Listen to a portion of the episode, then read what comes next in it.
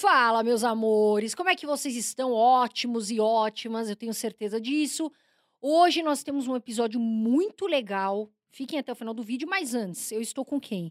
Com meu grande amor maravilhoso, André Dias. Como é que você tá hoje? Estou ótimo, graças a Deus, muito bem, obrigado. E muito prazer estar aqui com vocês novamente e também com a Carol Dias, que é uma pessoa também muito especial e ela reclama que eu não elogie ela, né? Primeira vez que me elogia no podcast. O assunto hoje é muito interessante, Carol. Nós vamos falar sobre Bitcoin. O que está acontecendo? Tem gente preocupada. Vixe. Bitcoin caiu pra caramba esse ano, tem gente preocupada. Mas nós trouxemos quem? Um especialista, um dos mais antigos do mercado, para falar. É oportunidade? Não é oportunidade? Quais são os cuidados que você tem que tomar? Porque tem muita questão emocional, sabe, Carol? Tem eu tava muito. conversando aqui com o nosso convidado e tem que tomar muito cuidado com a questão do mindset. Porque se você tomar, se você não tiver um- uma consciência legal para investir, você vai fazer cagada né? nesse mercado e esse mercado não aceita muito erro. Então nós estamos aqui com o Rodrigo Miranda, ele que é da Universidade do Bitcoin. Prazer em te conhecer, Rodrigo. Muito bem-vindo ao nosso podcast. Prazer, obrigado aí pelo convite. Prazer a galera que acompanha aqui, os irmãos Dias. Tá preparado, Rodrigo? Tô preparado, tô preparado. Com um friozinho na barriga, né? Vamos lá, O Rodrigo, esse frio que ele tá, ele já tá preparados. acostumado. Porque quem, quem sabe de cripto já tem esse friozinho Sim, um pouco já na tem, barriga, né, verdade. É Rodrigo? o mercado alto. E não tem descanso, porque é sete dias por semana, é Exatamente. É 24 por 24 7. horas. É É 24 alta por 7. volatilidade, né? Muita O investidor de bolsa ele tem um descanso, né? Sábado e Tem domingo ele tá descanso. tranquilo. Ufa, agora vou Verdade, verdade. botar o pé pra cima. Agora não, de Cripto criptomoeda não, tem jeito. Inclusive, esse final de semana teve um- um- uma alta, né? O mercado aí virou aí de ontem para hoje, teve um repiquezinho, né? E nós vamos falar o que aconteceu, afinal. Vamos, já, vamos, É. vamos Mas começar vamos com o pé na quem é porta. o, o Rodrigo, só pra você saber. Fala pra 90, quase 90 mil pessoas no Instagram. Quer dizer, graças a Deus a gente tá vendo que as pessoas se interessam. Quase 290 mil inscritos no YouTube, que é muito bacana. Tem vários E vamos vídeos. deixar o contato Mais aqui de embaixo. 12 mil alunos. Quer dizer, entende do que tá falando. Mas vamos direto ao assunto. Qual é o assunto que você queria Não, me o falar? Rodrigo já se antecipou falando de algo muito importante. Que nesse final de semana a gente teve uma alta, né? O Uhum. nessa última semana nós tivemos Isso, uma é, alta. esse final o de que, que tá semana, né? acontecendo, Na verdade, Rodrigo? foi um repique né, do mercado. O mercado cripto tem andado muito junto do SP500 e tem um um motivo para isso. Nos últimos dois anos, muitos investidores institucionais entraram para o mercado. E a gente estava falando, inclusive, no intervalo, né, que um grande investidor, quando ele monta uma carteira, ele diversifica. Ele não investe tudo em cripto, né, ou tudo num determinado mercado, ele diversifica. E até um tempo atrás, o mercado tradicional tinha muito preconceito com o mercado de criptomoedas, né? E agora você vê grandes fundos, grandes fundos, seguradoras, né? até algumas cidades aceitando o Bitcoin como, como forma de pagamento. né? E aí o que, que acontece? Isso mudou um pouco o panorama do mercado, porque o SP500, que é o índice das 500 maiores empresas né, americanas, o maior índice do mundo, toda vez que ele está em correção, ele acaba influenciando, respingando no mercado cripto. E o SP500 já vem de algumas semanas em queda, né? mais ou menos, acho que deu oito semanas, e o Bitcoin em nove semanas de queda. Inclusive, isso nunca tinha ocorrido. Desde 2011, o Bitcoin não tinha caído nove semanas, em, nove semanas seguidas. E é claro, para nós que já estamos no mercado há um tempo, a gente sabe que essas quedas prolongadas, em algum momento, vai surgir oportunidades de compra, né? principalmente naquelas zonas que a gente chama de zonas de compra, que alguns chamam de smart, smart money. Né? Então, o que está acontecendo agora? Nós tivemos um repique no semanal. Talvez po- possamos fechar no verde, mas ainda estamos numa tendência de baixa. Então a gente tem que ter muito cuidado, porque não é um momento de euforia. Porém, também não é um momento de ficar de fora. Entendeu? A gente vai falar sobre isso também aqui. Não é momento também de ficar de fora, principalmente para quem está de fora do mercado, porque eu nunca vi alguém que ganhou dinheiro nesse mercado de verdade ficar no all-in. O que, é all-in? 100% comprado ou 100% vendido? Porque nós não temos uma bola de cristal. Então, muito cuidado aí com os gurus e analistas de videogame. Ou É, se seja, você- tentar acertar cenário é um perigo, né? Rodrigo? Né? E se você erra, se- não é que se você erra, é que você foi o que você falou. Às vezes a pessoa acerta e ela tá com ela tem a- a- aquela, aquele estudo, mas às vezes dá, dá uma mexida no mercado, Uhum, uma notícia, e aí, cuidado, pessoal. A gente sempre fala Uhum. isso porque depois a culpa não é nossa, hein? Exatamente. Não vem falar que a culpa é, É. minha, do André, tal, tal, Uhum. tal. Não, não, não. Você É. tem que cuidar Depois do nós, queremos, nós queremos saber a sua opinião também, Carol. O que, que você está fazendo com o seu Bitcoin? Mas antes, a gente tem que falar aqui da Toro Investimentos, que é a corretora que eu invisto no Brasil, que a Carol investe aqui no Brasil. Aí, A gente gosta mesmo da corretora. Ela que está ligada ao Banco Santander. E ela tem taxa zero para você investir em fundos imobiliários, em ações, porque não faz sentido mais pagar taxas, né? Você tem uma corretora Taxa como a zero Toro, de verdade. abre a conta na Toro e é taxa zero, tá certo? Não tem pegadinha, não. Renda fixa também, você vai abrir lá seu, seu, seu home broker, você vai ver que tem muito produto interessante de renda fixa e eu mesmo posto sempre, Carol, lá no meu Instagram, oportunidades que eu vejo lá na Toro, tá certo? Agora, se a pessoa abrir conta, Carol, você vai falar, né? Inclusive tem o QR Code aparecendo aqui na tela. Posiciona o teu celular, já vai direto para a página para você abrir conta e aqui embaixo tem o link. A pessoa abriu conta, investiu, digamos, 50 reais, Carol. O que, que ela vai ganhar de presente nosso? Você viu o nosso tourinho aqui? É Mas não bonito, vai né? ganhar o touro, né? Esse touro é Não, nosso. esse touro aqui é nosso, é particular nosso que a Toro mandou. Abriu, criatura, mas vai lá, a gente tá aqui na descrição do vídeo, é só clicar, eu vou clicar, abrir a conta gratuita. Investiu 5, 10 reais, você vai ganhar duas planilhas gratuitas na faixa. Organização financeira e rebalanceamento de carteira, que a gente vai falar aqui no vídeo, é muito importante. Fica atento. Você que não sabe o que é rebalanceamento de carteira, eu e o Rodrigão aqui, ó, a gente tem uma estratégia parecida, né? Já Que é importante que pode utilizar essa planilha, tá certo? Agora. é, Rodrigo, me fala uma vai lá, coisa. Carol. Vai lá. De vez em quando a gente dá, ansiosa. de vez em quando dá umas brigadas. É tipo? Debate Vai lá, é, aqui, aqui não tem corte. A gente errou, errou. Errou, Segue o errou. jogo, Segue né? o jogo. debate político, os caras Isso têm que é legal do, coach. podcast. Aqui não né? tem essa. Ô, Bruno, os políticos lá, eles têm coach pra organizar. Aqui a gente não Aqui tem é- Trabalhar, coach, trabalhar meu. com família é assim mesmo. É a Trabalhar grande entre família irmãos, aqui, cara. Trabalhar entre irmãos é assim É, mesmo. aqui dá uma pancada. Vai Isso lá. Vai lá você, Vai lá. Carol. Fala uma coisa, Rodrigo, como é que você começou? Porque todo mundo que investe em Bitcoin fala, como é que você começou? Porque não é algo que as pessoas. Normalmente as pessoas falam, ah, vou começar devagarinho em cripto. Sim. Você começou em cripto. Como é que você se aperfeiçoou nisso? Sim. Na realidade, eu já operava a bolsa, isso ali a partir de 2014, 2015, mas eu não fazia day trade, né? eu operava mais no position e swing trade. Ali em 2016, eu quis me aventurar no day trade. E aí ganhei no início aquela famosa sorte principiante, achei que era o pica das galáxias. E aí eu comecei a aumentar um pouco a minha, minha mão ali. Foi na época da Dilma, que estava para rolar algumas coisas no governo da Dilma e tal. E eu perdi muita grana ali. E aquilo ali me afetou muito emocionalmente, né? Muito, muito, muito mesmo. Eu quase caí numa depressão, inclusive, ali. Só que eu sempre trabalhei com comportamento, já trabalho com comportamento humano, né? Desenvolvimento humano há mais de 10 anos. E naquele período, eu ficava vendo os meus vídeos, né? Alguns vídeos que eu, que eu fazia, que eu falava sobre as pessoas de superar né, esses momentos difíceis e tal. E aí eu fui estudando um pouco mais sobre o mercado, fui entendendo um pouco mais sobre o mercado, e aí li uma notícia na Infomoney que o Bitcoin poderia ultrapassar uma onça de ouro. Foi ali entre outubro e novembro de 2016. E aí eu já tinha um amigo que tinha comentado sobre o Bitcoin no início de 2016, só que eu não tinha dado muita bola, porque no início eu achei uma coisa loucura, né? Eu falei, pô, Bitcoin, moeda digital. não- Valia quanto na entender. época? Você lembra, Rodrigo? Ah, quando ele falou, valia 400 e poucos dólares. na Ô, época. louco. E aí ele falou assim, eu falei, pô, mas esse negócio é de pegar e de comer? O que, que negócio é esse? né? Não dei muita bola quando aconteceu esse problema comigo, né? Que foi um forte impacto emocional. Porque vale ressaltar que existem duas maneiras de você mudar. Uma é através de hábito, mudança de hábito, que aí você muda por amor. E a segunda é forte impacto emocional. Dor, Todo- né? Que é a dor. Às vezes, quando você está em forte impacto emocional, é o momento que realmente você muda e você vira a chave. E aí eu comecei a estudar mais sobre o mercado. E ali em novembro eu comprei meus primeiros bitcoins. Comprei 10 bitcoins. Comprei em média ali a 800 dólares, 780 dólares ali. E aí eu acompanhava um cara americano que é o Jim, Jim Draper. E ele falava que o Bitcoin poderia chegar a 10 mil dólares ali em 2020, mais ou menos, né? Eu falei, e aí eu estudei, comecei a acompanhar outros players e vi, pô, cara, esse negócio vai estourar e tal. E aí tive uma sorte, né? Que foi que 2017 foi um ano muito bom. Eu já tinha um entendimento bom de mercado, já sabia sobre essa questão de rebalancear, realizar lucro. Nunca fui fanático, sempre diversifiquei. Então, eu realizei Bitcoin a 10 mil, realizei Bitcoin a 14, realizei Bitcoin a 18. É, E aí, quando o Bitcoin teve toda aquela queda 2018, 2019, eu consegui comprar novamente Bitcoin a 5 mil, 5 mil, 6 mil dólares, né? E aí surfei novamente essa onda agora de 2020, 2021. Então, o meu início foi ali, final de 2016 para 2017, quando eu li uma matéria lá da Infomoney. E aí o Rodrigo fez o quê? Aquilo que a gente prega muito, a questão do rebalanceamento de carteira, né? Uhum. Você não pode ser ganancioso de querer achar que você vai ganhar, ganhar, ganhar só, né? E, e- e você fazer o rebalanceamento, foi o que o Rodrigo falou, né? Subiu muito, ele foi lá, opa, Vou realizar um pouco. realizou um pouquinho, vendeu um pouquinho. Subiu de novo muito, Vendeu mais um pouquinho e estocou em caixa. Isso. Quando fez o movimento de baixa, aí você fez lá e Comprei rebalanceou novamente. É isso que é o Isso, rebalanceamento de exatamente. carteira e que você pode usar a nossa planilha.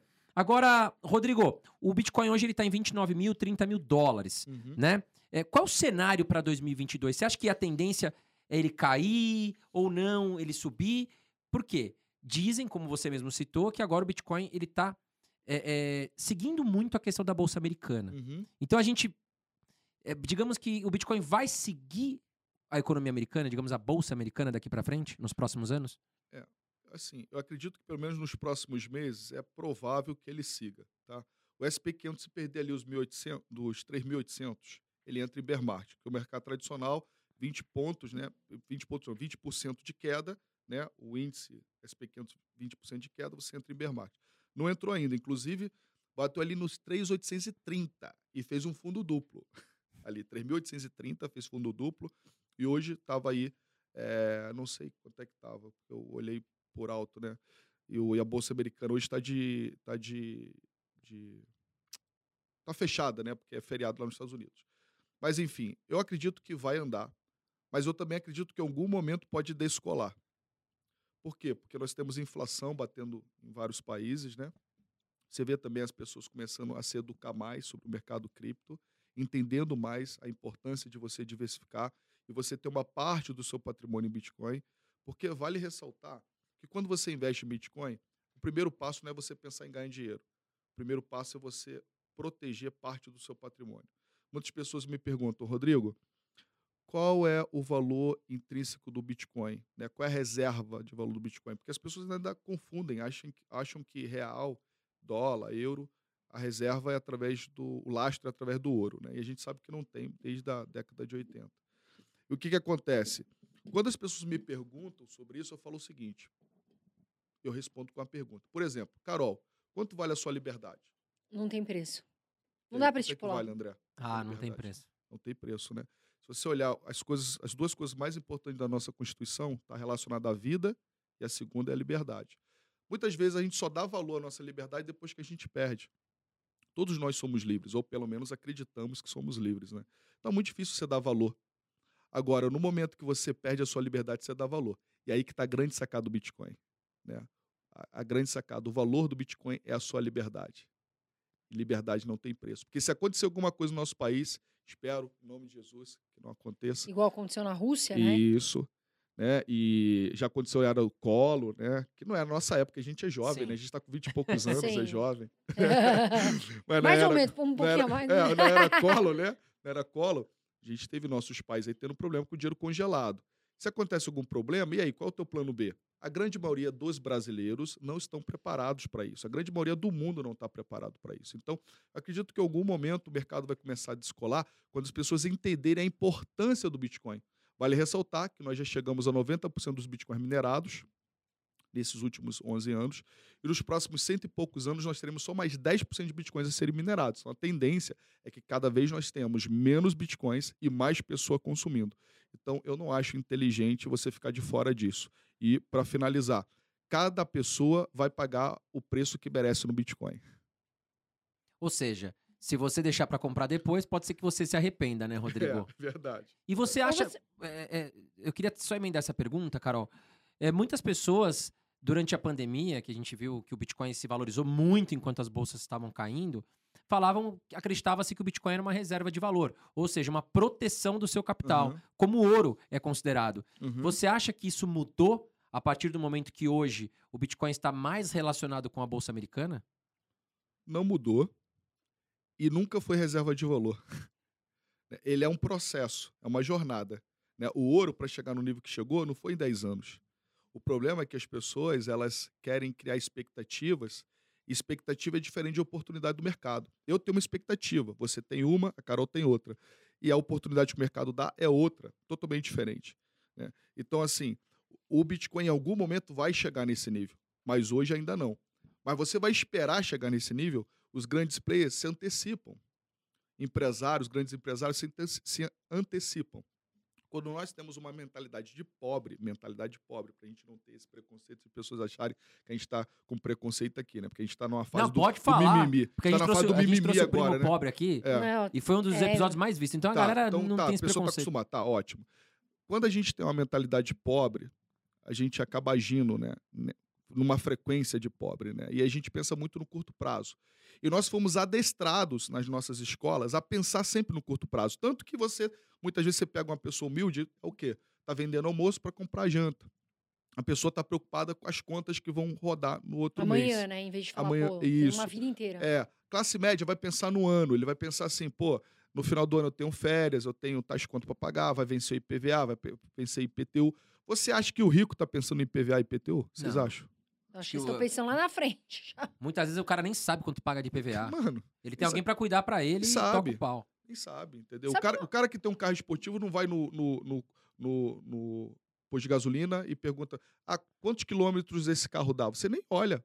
Você nem olha Exatamente. quantos quilômetros. você- Eu tenho esportivo, eu gosto de carro esportivo. Eu não fico me ligando quantos quilômetros que o meu carro faz por, por, por litro, né? Então, assim, a, a galera que tá numa frequência errada tá pensando muito no curto prazo. A pessoa com mentalidade milionária, ou mentalidade rica, ela age numa outra frequência. Então, ela vai olhar para 5, 10 anos, 15, 20 anos. E aí a pessoa pode perguntar assim: tá bom, Rodrigo, mas como é que eu faço então para chegar nesse nível? Primeiro, mude a mentalidade. É mudança de mentalidade tá? Essa semana eu estava conversando com o Kobe aqui em Sorocaba, e aí eu fiz um combinado com ele, que ele ficou comigo ali. Eu sempre procuro ajudar, né? Quando eu tenho oportunidade, a pessoa se está disposta a aprender, eu sempre proponho ajudar. E aí eu fechei um pacote com ele, não, faça comigo alguns dias aqui. Aí conversei com ele sobre algumas coisas, falei, cara, o primeiro passo, ele me perguntou como é que faz para mudar a frequência, eu falei, primeiro passo, você tem que mudar o meio que você está convivendo. Ah, isso é fato. A forma mais fácil, mais rápida e fácil. Muda o meio que você está convivendo. Segunda, tem uma meta por dia. Tipo, se você faz um valor X, você coloca 30, 40 reais a mais para fazer por dia. Isso, no mês, vai te sobrar mil reais, mil duzentos. Eu vou te ensinar como montar uma carteira e você vai investindo. Por quê? Não é quantidade, é qualidade. Quando você muda essa frequência do, cara, eu tenho pouco, mas eu estou investindo. A frequência vira, essa frequência, ela vira essa chave no inconsciente, porque você não é mais um gastador, você é um investidor. Então, para finalizar a pergunta, as pessoas estão querendo que aconteça, que antecipe algo que ainda vai ocorrer, entendeu? Porque elas estão numa frequência errada, estão numa frequência do curto prazo. E as pessoas têm que começar a treinar o mindset para estar na frequência de um grande investidor, porque o bilionário está olhando na frente, Ou seja, o cara que investe no Bitcoin pensando no curto prazo, ele pode estar quebrando a cara, então, pode estar né? quebrando a cara. Sabe e na grande que maioria você- quebra a cara porque compra no, no, no, no pique e vende na baixa. Sabe uma coisa que você falou? Se me perguntassem hoje, Carol, qual o maior conselho que você dá para que a pessoa seja rica ou, enfim, tenha uma vida nova? Sabe qual a frase que eu falaria? Uhum, Veja com quem você anda uhum, e ande com as pessoas certas. uhum. Acabou. Sabe Isso por quê? Isso que você falou é muito certo. Eu quis até Eu parar entrar falar mais isso. nesse assunto que Concordo, você falou. Concordo. Eu até. É um assunto Sabe o que eu vou fazer? Sabe o que eu vou fazer hoje, ô Bru? Eu vou lev- Sabe aquele chatzinho que você põe a mãozinha assim pra cima pra falar? Porque o André, cara, hoje. Ele tem no Zoom. Ele Outro me ensinou a usar Carol isso no essa Zoom. mãozinha. Agora eu vou ensinar. Sim. Hoje eu vou fazer do Zoom também. Ó, minha vez. Mas assim, eu falaria essa frase, né? Ande, saiba com quem você tá andando e escolha bem por quê. Pra tudo na sua vida. Se você quer crescer, se você quer ganhar dinheiro, meu amigo, você tem que andar com pessoas que falem de dinheiro que queiram crescer. Uhum, Não dá certo, você não vai ver é, águia andando com um peixinho. uhum, Entendeu? uhum. Então, isso que você falou faz todo sentido. Se você. É óbvio, se você convive num meio que as pessoas estão acostumadas a gastar dinheiro e não pensar no futuro, o que, que vai acontecer, Brunão? Uhum. Você vai gastar também. Ah, mas eu ando com gente que ostenta e eu não tenho dinheiro. O que, que você vai fazer? Ostentar também. Então, se você quer mudar de vida, a frase que eu falaria pra mim, Carol, pro André, pro Rodrigo, pra qualquer pessoa na vida é: escolha as suas amizades e saiba muito bem selecionar o que elas te trazem de bom. Esse é o maior conselho. Você falou disso, por que eu tô te falando isso? Porque uma história nada a ver aqui, só pra gente ir, depois a gente volta. Uhum, Eu tava querendo emagrecer. Ainda uhum, tô, né? Tô nessa Uhum. fase aí. uhum. Se eu andasse só com as pessoas que eu estava andando, Rodrigo, eu não ia conseguir nunca, Correto, porque elas sim. estavam comendo um monte de Sim, besteira, não sim, estavam sim. fazendo.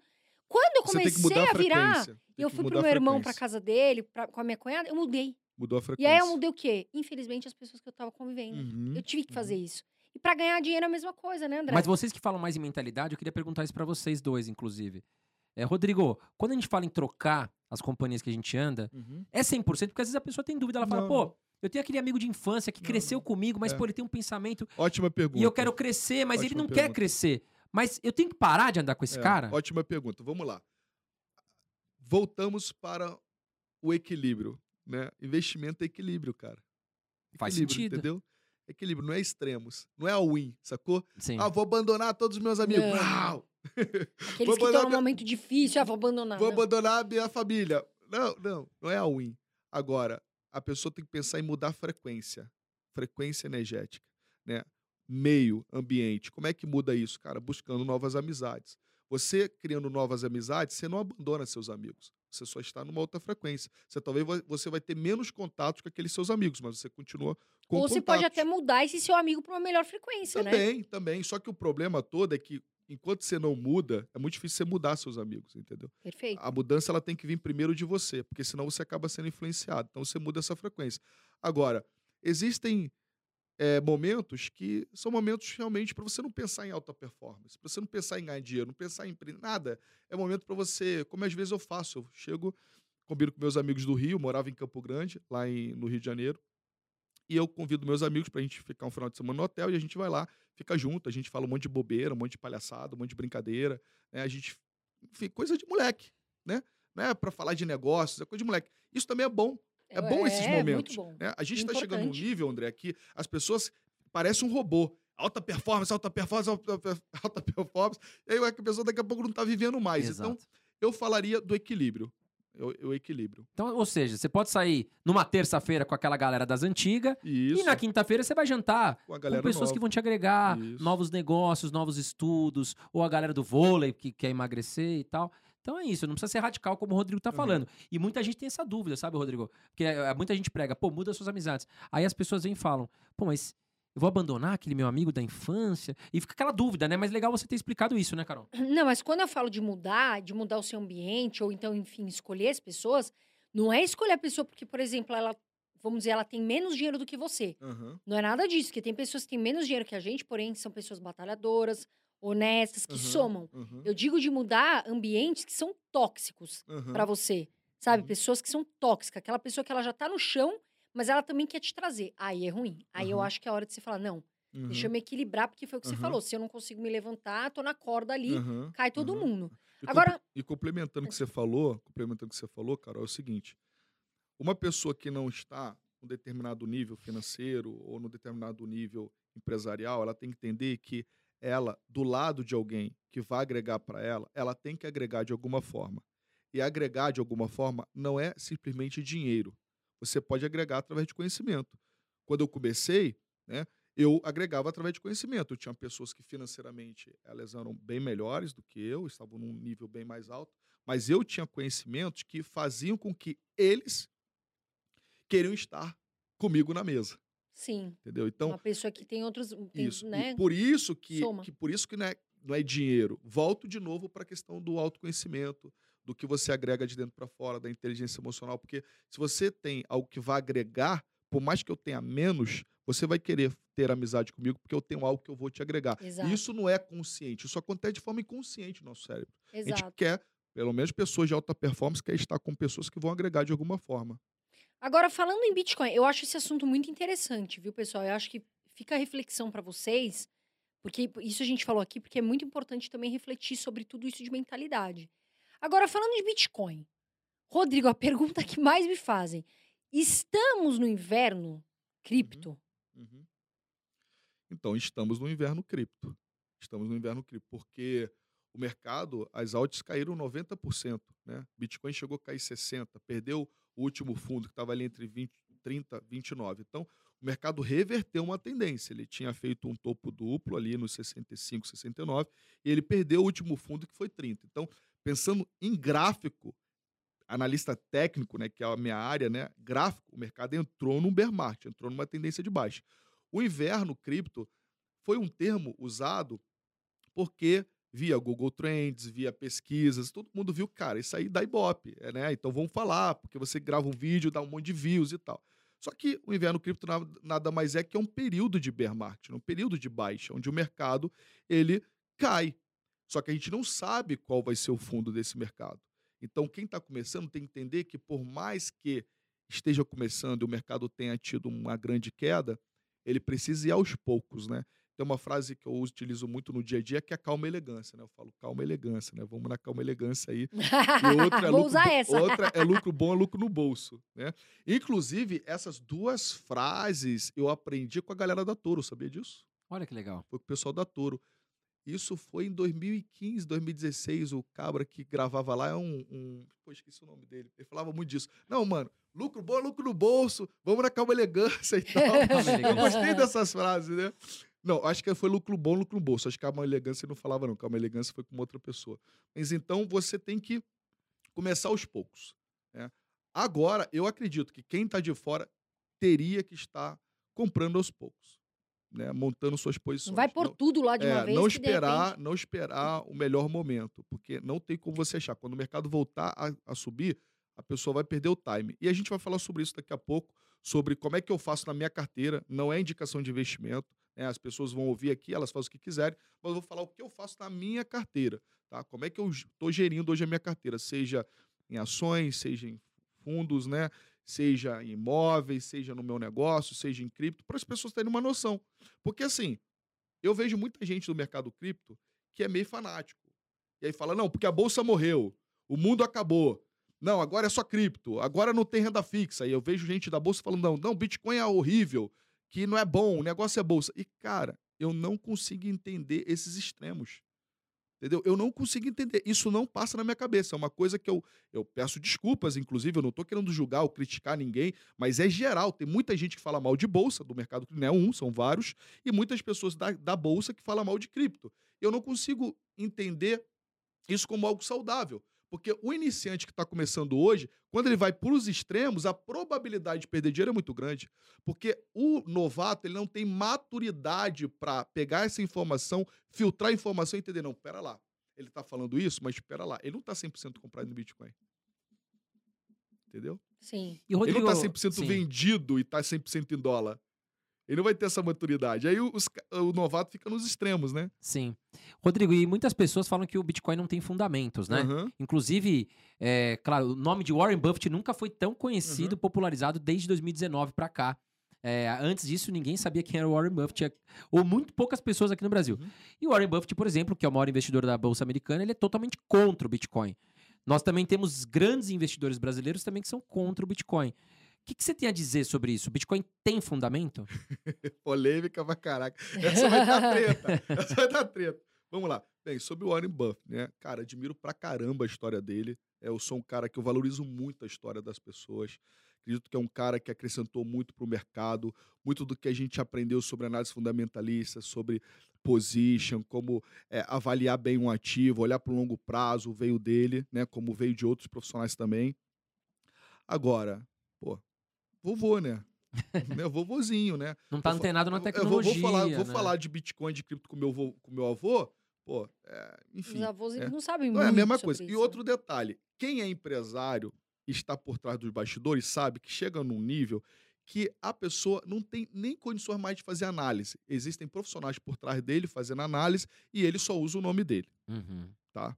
Não estou dizendo que é o caso dele, mas a gente que é empresário, a Por gente exemplo, o sabe... Warren Buffett falou do Nubank. Deve ser alguém que falou pra ele por trás, porque o Nubank é atual, né? É. É uma empresa de o tecnologia também. O Nubank é uma empresa de tecnologia. É, tecnologia, é. É. Então, enfim, a gente que é empresário, a gente sabe, né, que muitas Como é que vezes... funciona, né, né? como é que funciona por trás dos bastidores. A grande questão é que é, existem pessoas no Brasil que ainda falam mal do Bitcoin, porque, mal bem, é um mercado que está em expansão, está crescendo, e muita gente está perdendo o mercado.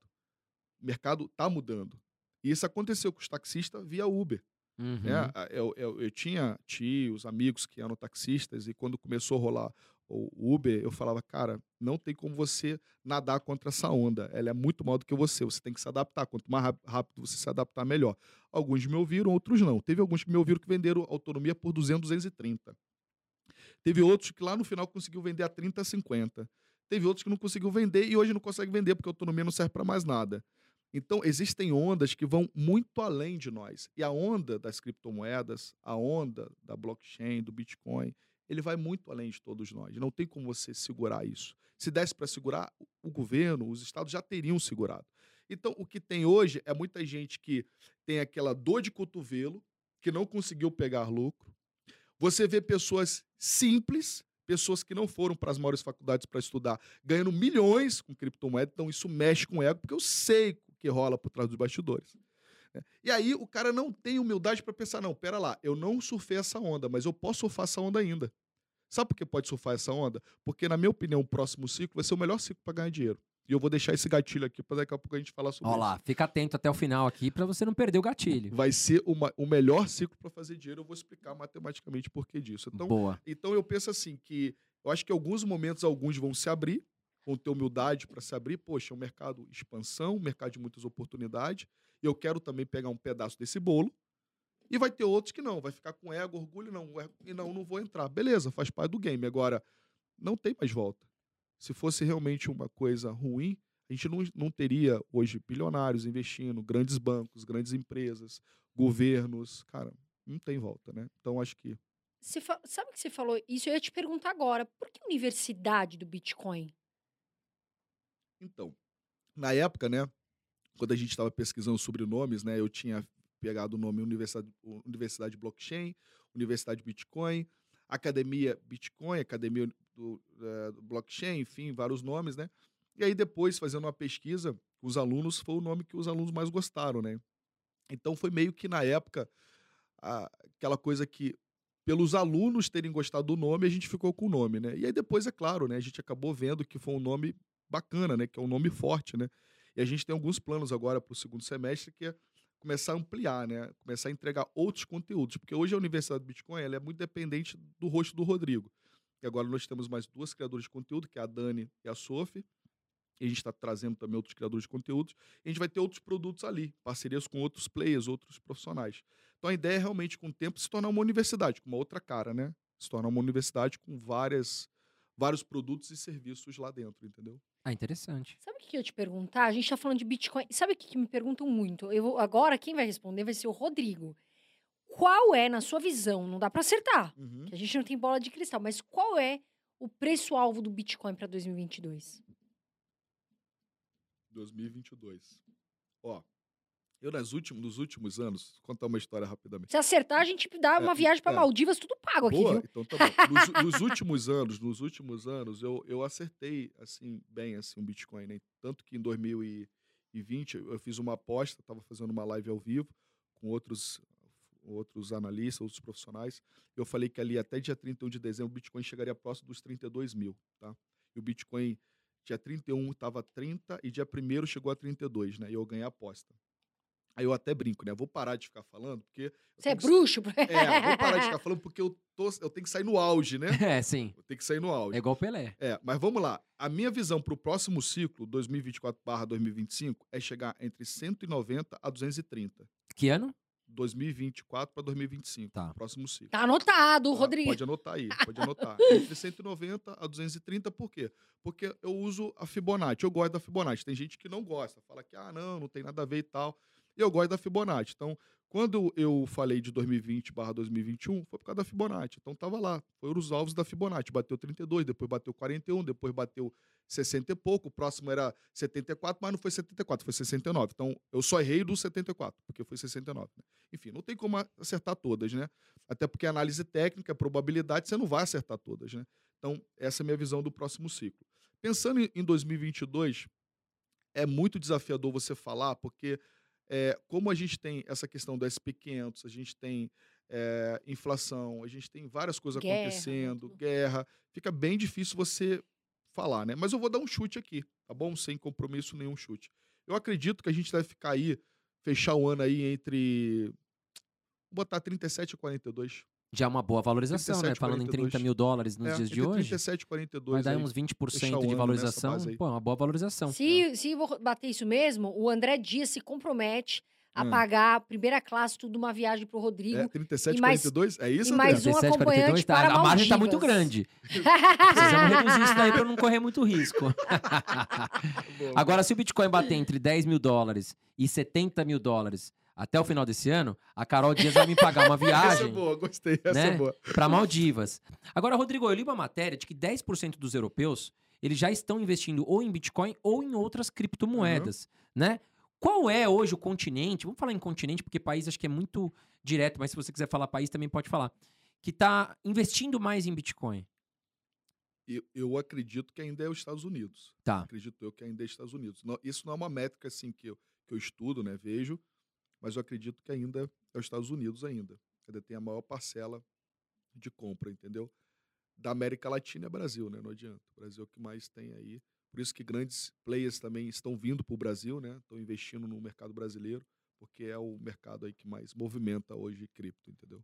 Sabe o que eu ia falar? Até eu ia falar isso agora, que falei já duas vezes, tô dando a dica pra você, já é a terceira vez que eu dou essa dica.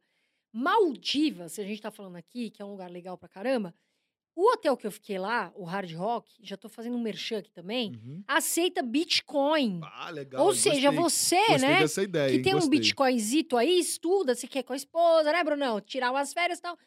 É o único hotel lá em Maldivas, por enquanto, que aceita Bitcoin no pagamento. Agora, Rodrigo, me fala uma coisa. Você, por exemplo, na sua carteira, Uhum. a maior parte você acumula? Você deixa acumulado, compra e acumula? Ou não? Você aproveita bastante para fazer uma parte, operar, né? Vender, operar, vender. Como é que você faz isso? Hoje a minha carteira ela tá 50% comprada em cripto, 50% em dólar, atualmente, tá? E desse 50% comprado em cripto, eu tenho 75% em Bitcoin, 15% em Ethereum e os outros 10% em outras moedas da carteira. tá? Uma das moedas, inclusive, era a Luna, que zerou, virou pó. Luna, virou pó na minha carteira, mas ela tinha um peso de 1%. A minha é 0,20%. É, e aí que entra a questão da gestão de risco, né? É o que eu sempre falo nas minhas lives. Pessoal, pode acontecer. Pode um ativo, um projeto não andar. E você tem que saber disso. Uhum. Por isso que mercado de renda variável é variável e é um mercado de alto risco. E pode variar para zero, né? Pode variar para zero. Por isso que você, a maior parte da carteira, você fica nos projetos mais sólidos. Isso não acontece só no mercado cripto, acontece também no mercado de ações, né? Porque é muito difícil você acertar uma única ficha, né? Você pegar ali uma altcoin e botar todo o dinheiro, pum, acertar. É, Eu já acertei algumas altcoins, né? Por exemplo, BNB 2000 e ano passado, eu cheguei a realizar DARF ao vivo de 3 mil virou 350 mil. Nossa. Deu 130 vezes o, o valor investido, Ô, né? louco. As moedas que eu mais tive retorno foi BNB, que deu 150 vezes, a Ethereum deu uma média de 120, Cardano deu 70 vezes e Bitcoin está dando quase 80, né? Chegou a dar quase 80 vezes o meu valor investido, que eu, eu tenho um Bitcoin ainda no valor de, de 800 dólares ainda, né? Lá da minha carteira antiga, né? Então, hoje tá desse jeito a minha carteira. Aí o que que acontece? Existem momentos que o mercado entra em hype. Aí o que que acontece? A minha carteira em cripto, com certeza, ela vai aumentando. Uhum. 50% ela fica desproporcional. Só que quando entra em hype, eu sei que o mercado ele é muito exponencial, eu não fico realizando. Eu não fico rebalanceando. Eu só faço o rebalanceamento da carteira cripto barra dólar quando o mercado está em baixa, sacou? Aí que tá a grande sacada. Quando o mercado está em baixa, aí eu faço o rebalanceamento. Por exemplo, agora nesse exato momento, tá 50 barra 50. Se daqui a pouco o mercado deu uma subida, foi ali no 40, que tem resistência, eu vejo que tem fraqueza, e a minha carteira foi para 60 cripto, 40 dólares, eu vou lá vou realizar 10%. Que aí você espera aquela baixa para depois comprar Isso, lá. aí baixou de novo, eu compro de novo. E fico nessa, nessa brincadeirinha. Nesse, nesse, essa, esse mercado assim que não anda, né? Anda de lado, né? Mas eu vou trabalhando. Agora, o mercado entrou em tendência de alta, aí eu carrego um pouco mais. Aí eu quero buscar 5 vezes, 10 vezes, 15 vezes. Só que eu vou ter que realizar em algum momento. Aí eu posso usar a própria Fibonacci, que é uma- um, um indicador que eu gosto. Eu posso usar quando a carteira fica muito desproporcional. Quer ver um exemplo de carteira desproporcional? Ano passado, ali em maio, eu acrescentei Solana na nossa carteira de longo prazo, lá da UniBTC. A gente comprou Solana a 20 dólares. 20, 21. Tá? E ela tinha um peso de 2,8 na carteira. Esses 2,8 virou 30%. Lógico que eu tinha que realizar. Porque ela ficou muito Muito. desproporcional. Ela estava com peso maior do que a própria Ethereum. Então, esse rebalanceamento, ele faz com que automaticamente eu tenha que realizar lucro, entendeu?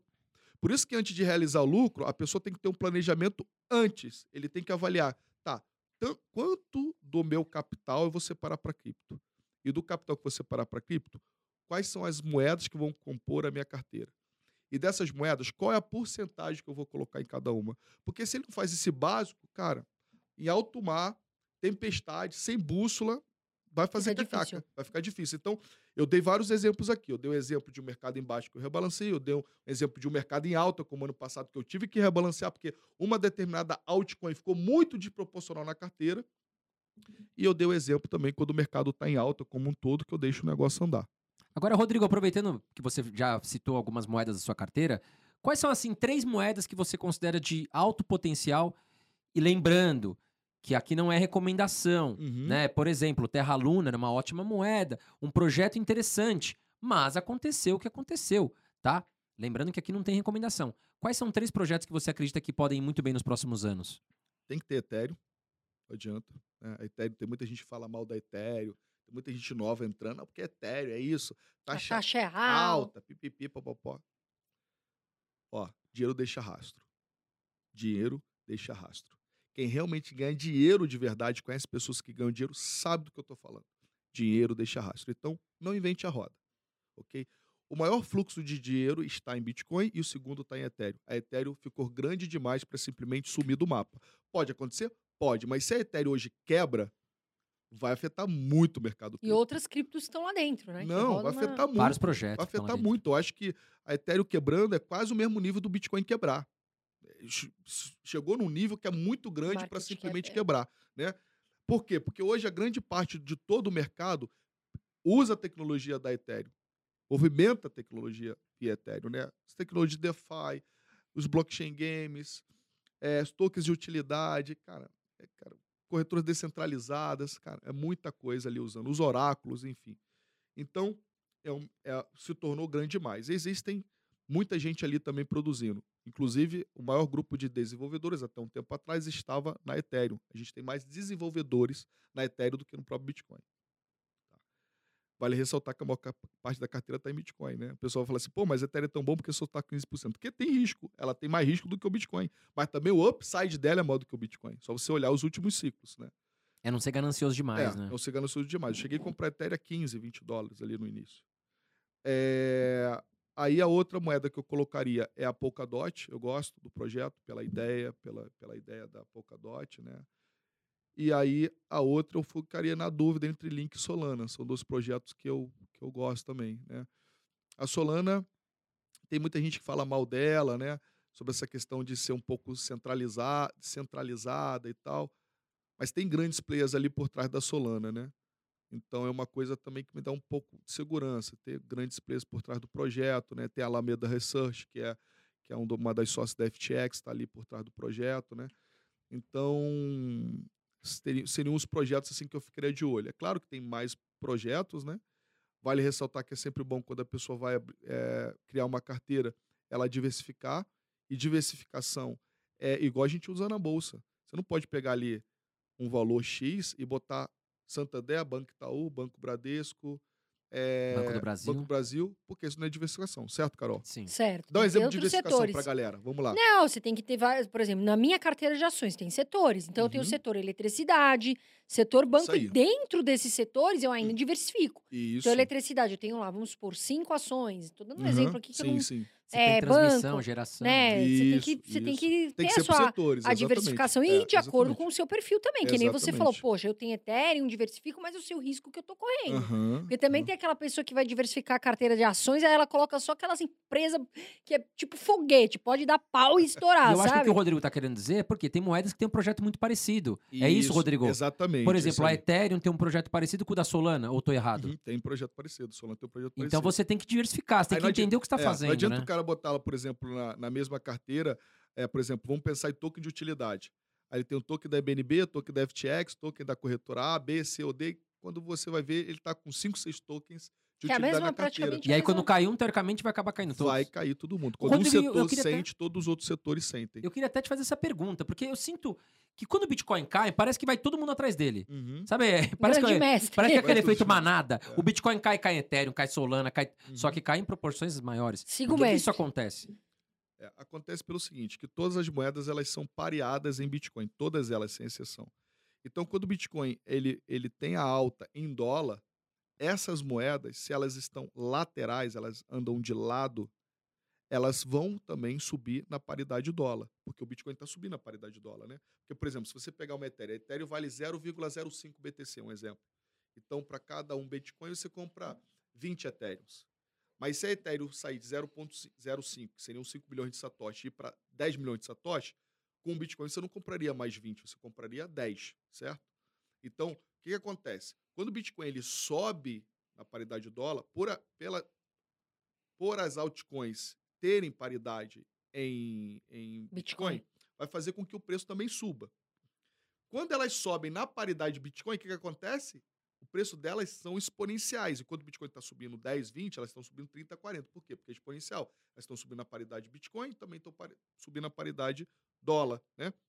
Então, o que, que acontece? Quando nós estamos no bear market, o que acontece é que a mentalidade dos investidores é igual à mentalidade do mercado tradicional. Tá rolando crise, o mercado tá meio esquisito, deixa eu ir para dólar. Vou vender minhas ações e vou ir para dólar. Na cripto é o seguinte, deixa eu sair de altcoin e vou para Bitcoin. Então, se você olhar, por exemplo, o movimento do mercado nas últimas semanas, a, a dominância do Bitcoin vem subindo, uhum. mesmo ele caindo. Por quê? Porque as pessoas estão saindo de altcoins para ir para Bitcoin. Então, as altcoins acabam sentindo muito, porque além do Bitcoin estar tá caindo em dólar, elas estão perdendo o valor na paridade de Bitcoin. Uma, uma Ethereum que estava 0,7, agora está 0,5. Ela perdeu 20, 30% da paridade em Bitcoin. Além do Bitcoin ter caído mais 30% em dólar. Então, quando você vai ver, a Ethereum não caiu 30%, caiu 60%, 70%, entendeu? Então, essa é a grande questão do mercado. Ô, Rodrigo, me fala uma coisa. Na sua visão, hoje a pessoa tem. Ela só pode escolher uma. Uhum. Ela tem um dinheiro para investir em Bitcoin ou Ethereum hoje, o cenário de hoje, ela não pode dividir. Uhum. Qual das duas você acha que ela deve começar? Bitcoin. Com certeza, Bitcoin. Mais seguro. Não tem né? jeito, cara. Mais validado, né? É, não tem jeito. Eu tô te perguntando isso porque me, me, perguntam muito isso. É Mas você acha que eu começo a Ethereum ou Bitcoin? Para mim, sempre é o poderoso chefão. É o Bitcoin. Mas... Não, dá, não, não dá para inventar roda, Carol. Não dá para inventar roda. Sempre o Bitcoin. Eu vejo muita gente nova caindo nas lábias o seguinte: não, o Bitcoin está muito caro, o Bitcoin não, não, não dá lucro. Quem comprar Bitcoin hoje não vai ficar rico com Bitcoin. O que vai te gerar riqueza vai ser as outras moedas. Tem mais upside. É, claro que tem uma certa verdade aí. Tem uma certa verdade. Porém, a gente, a gente sabe que a grande maioria das pessoas não tem maturidade para gerir esse risco. Então, no geral, elas vão para moedas, muitas vezes shitcoins, moedas sem valor algum, e elas vão apenas para especular, sem estudar o mercado. Não tem gestão de risco, não tem emocional e a probabilidade de fazer cacaca é muito grande, que pode até dar certo numa determina, num determinado momento, mas isso com o tempo vai acarretar problemas, porque ele já está começando com princípios errados, né? começando da forma errada. E o mercado financeiro não leva desaforo para casa. Então, comece pelo Bitcoin. Porque se a pessoa está começando hoje com, comprando a 28, 29, se o Bitcoin para 20, compra mais um pouco. For para ali 13, 14, como tem alguns falando que pode chegar lá, compra mais um pouco.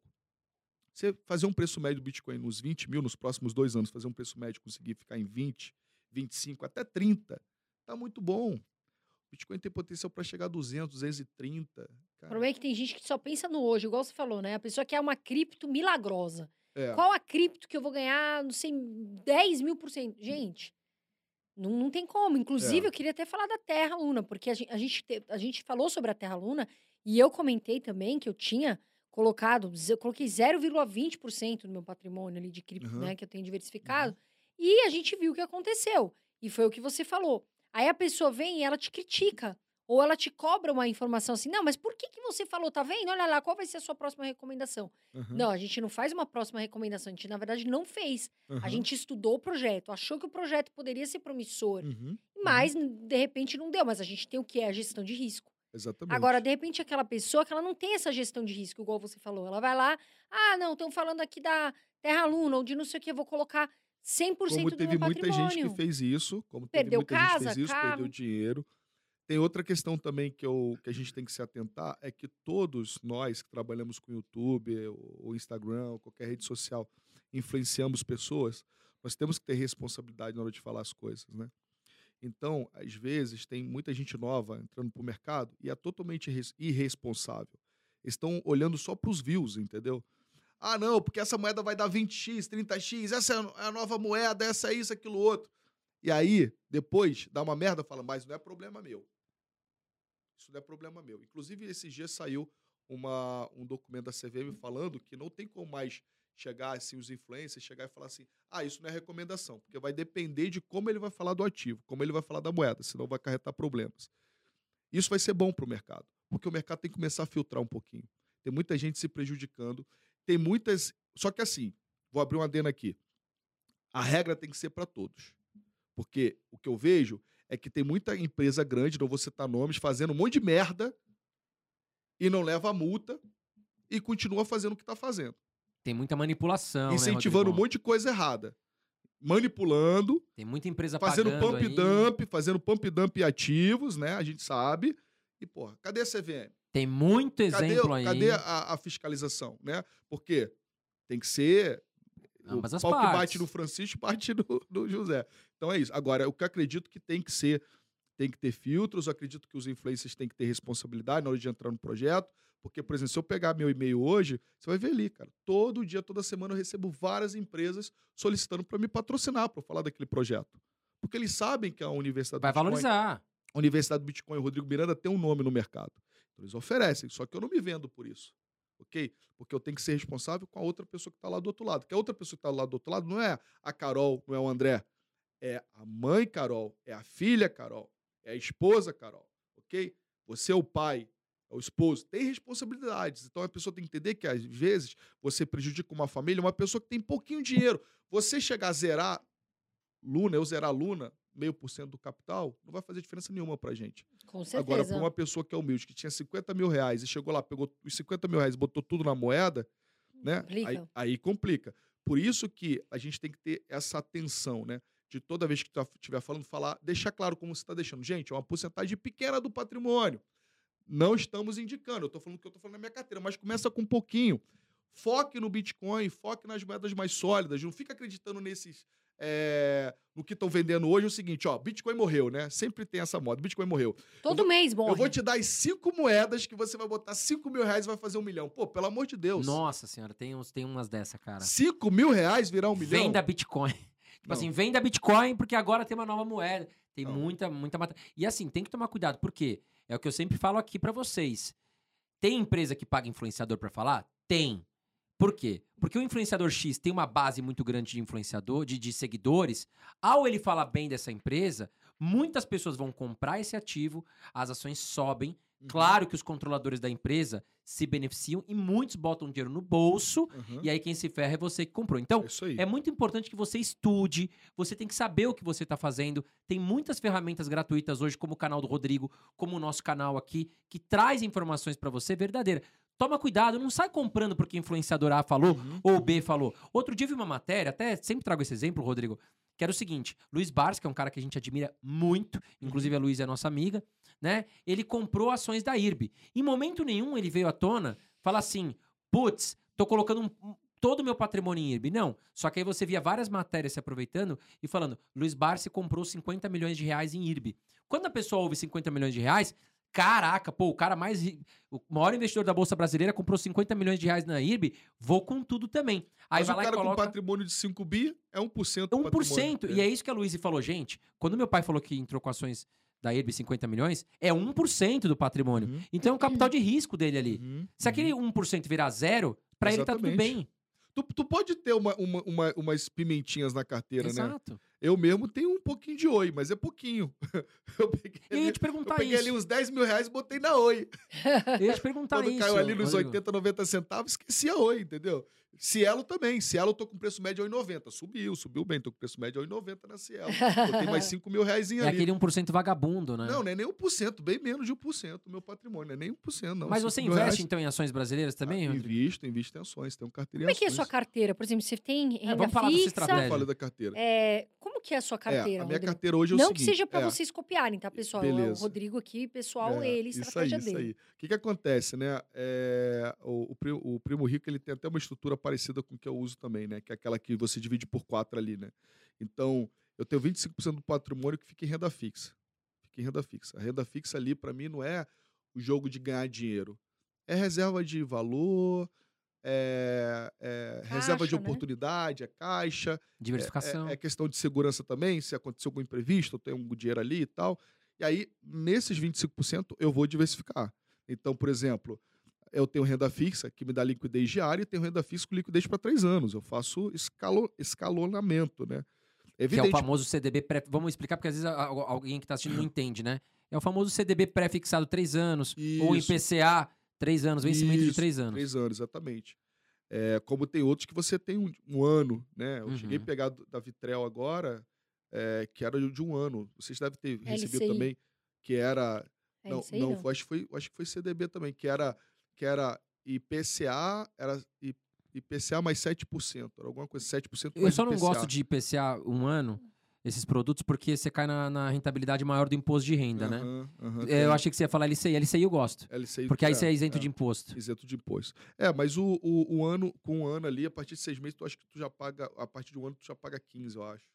Até 360 dias, se eu não me engano, você vai pagar 20%. 20% Antes é. de, de 360, até 180 acho que é 22,5. 22,5. 360 dias acho que é, é 20%. 20 é, aí depois de dois aí, anos que é que vai para 15, Depo né? É, depois de dois anos que vai para 15. Mas enfim, cheguei a pegar essa daí, mas eu faço escalonamento, então esse 25% tá em renda fixa, ele tá escalonado em várias coisas.